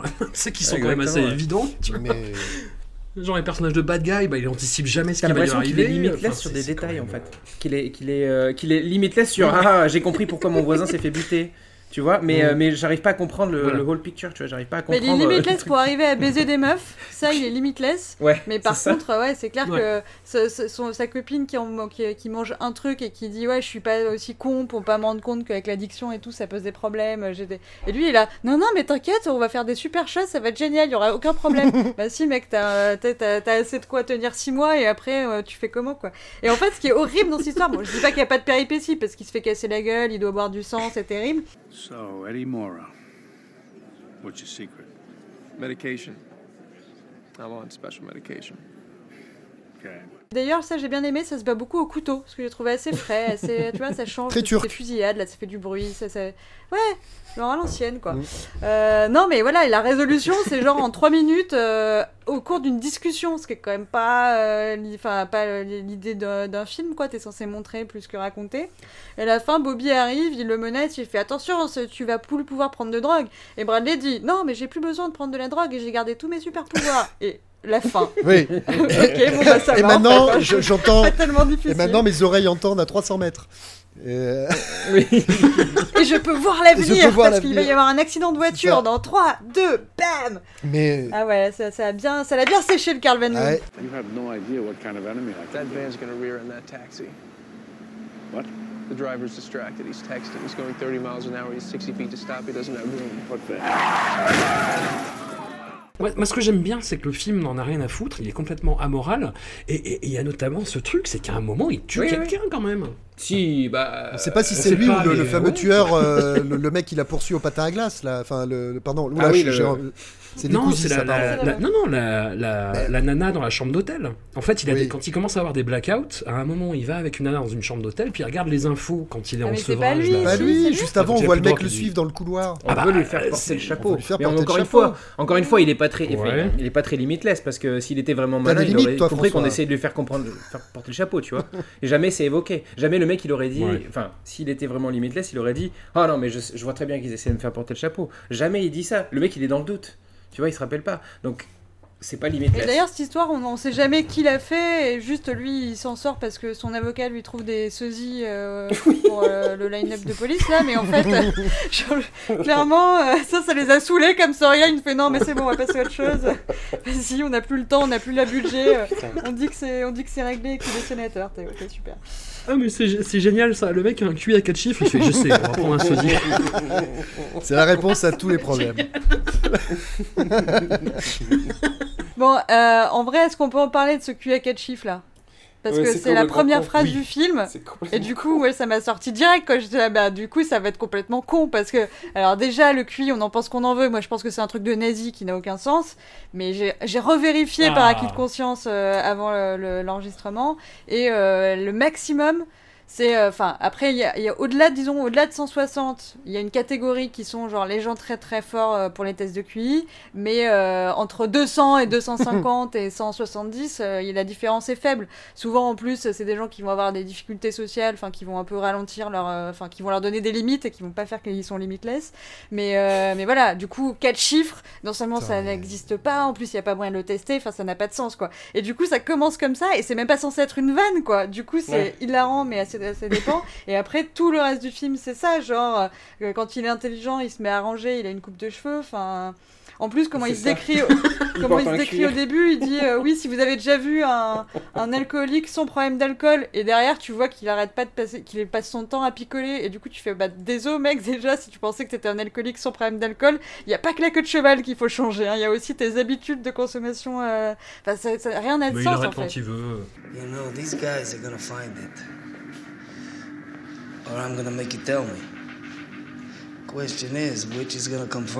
Et puis vous avez remarqué aussi, euh, apparemment, quand on prend du, NZT, euh, ou du, c'est ça, du NZT, je sais pas comment Mhm. on parle de ça.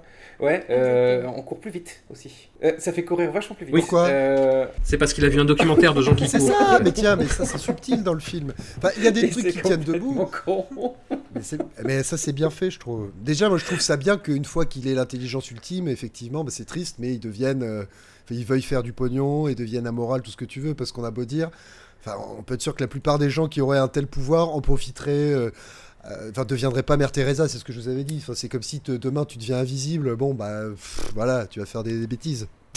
tu, vois tu, vas, tu vas faire des coquineries, on le sait. Où est-ce que je voulais en venir avec ces conneries du coup Euh, Oui, alors oui, pardon. Ce que j'aime beaucoup, moi, effectivement, dans, dans le délire de la drogue, c'est qu'effectivement, donc ça réveille des zones de, de ton cerveau et ça réveille surtout tout, tout, tout ce que ton cerveau a absorbé, absorbé pendant toute ta vie et que finalement tu as mis de côté, mais c'est toujours là imprégné. Donc lui. Il est super fort en tout parce que c'est un mec euh, qui est donc un écrivain, donc quelqu'un a priori on suppose très cultivé, qui a eu beaucoup de lectures, qui a été curieux, qui s'est intéressé à tout.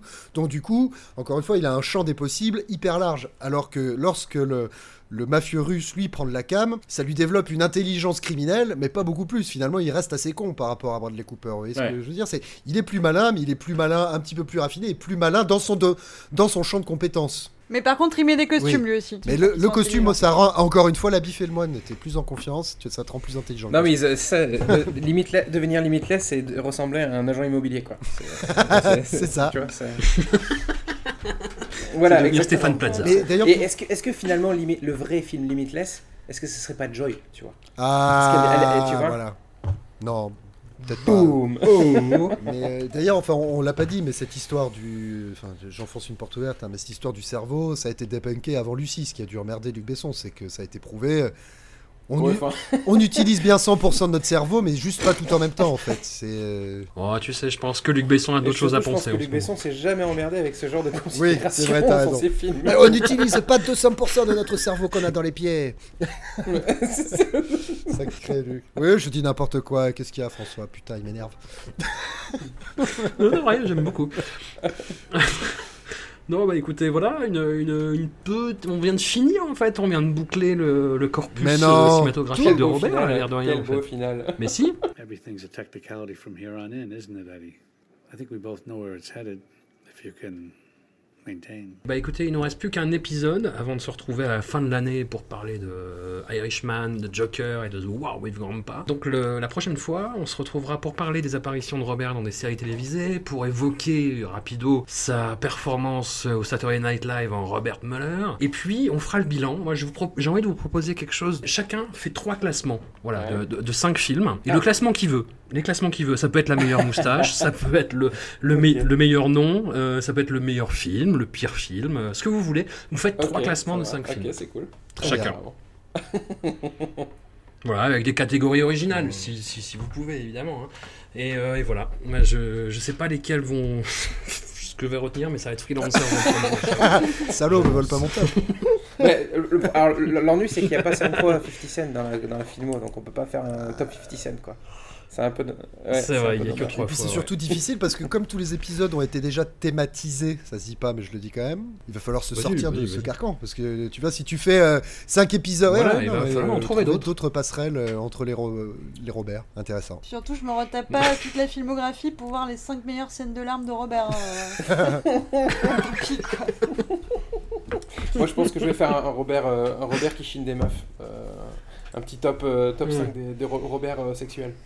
Va... Microcosmos. Des pick-up lines. Des pick-up artistes. putain on a fini, ça fait, ça fait quelque chose. Ouais. ouais. On s'émeuvra On la prochaine fois. pour la prochaine fois SNL Oui, et puis Rock. les apparitions dans les séries, Ouais. euh, je crois que c'était Ferty Rock et euh, Extra, Ah, si extra je me rappelle bien. Ok, d'accord. Est-ce que, est-ce que François, semble, ouais. je, te- je te- je te sais jusqu'au boutiste, est-ce qu'il est nécessaire de regarder toute la, la- toute la, tous les épisodes, ouais, Ne tous les épisodes de série, Rock Non, non, ça va. Ok, Moi, je l'ai fait il y a pas longtemps, donc euh, j'ai Ouais. ma Mais ça veut dire qu'on va rien comprendre. Enfin, je veux dire, euh, si c'est un épisode en plein milieu de, de, de saison. euh, Ferty mais- Rock, c'est possible. ouais. On te, on te briefera, moi je l'ai vu deux fois aussi. euh, D'accord. Oui. Ou alors je fais un exercice de, style. Je ne fais que, euh, je ne fais que parler de, de Bobby, de la prestation de Bobby. Ok Non. ok, putain ça fait c'est cool, putain on a vu beaucoup de films qu'on voulait pas voir. On l'a vu. Mais je crois qu'on en a vu 100. On en a vu une centaine. Hein, plus. Allez, on peut couper les enregistrements. Là, on n'a pas dit au revoir. Euh... Ciao. Au, revoir. Au revoir. Salut.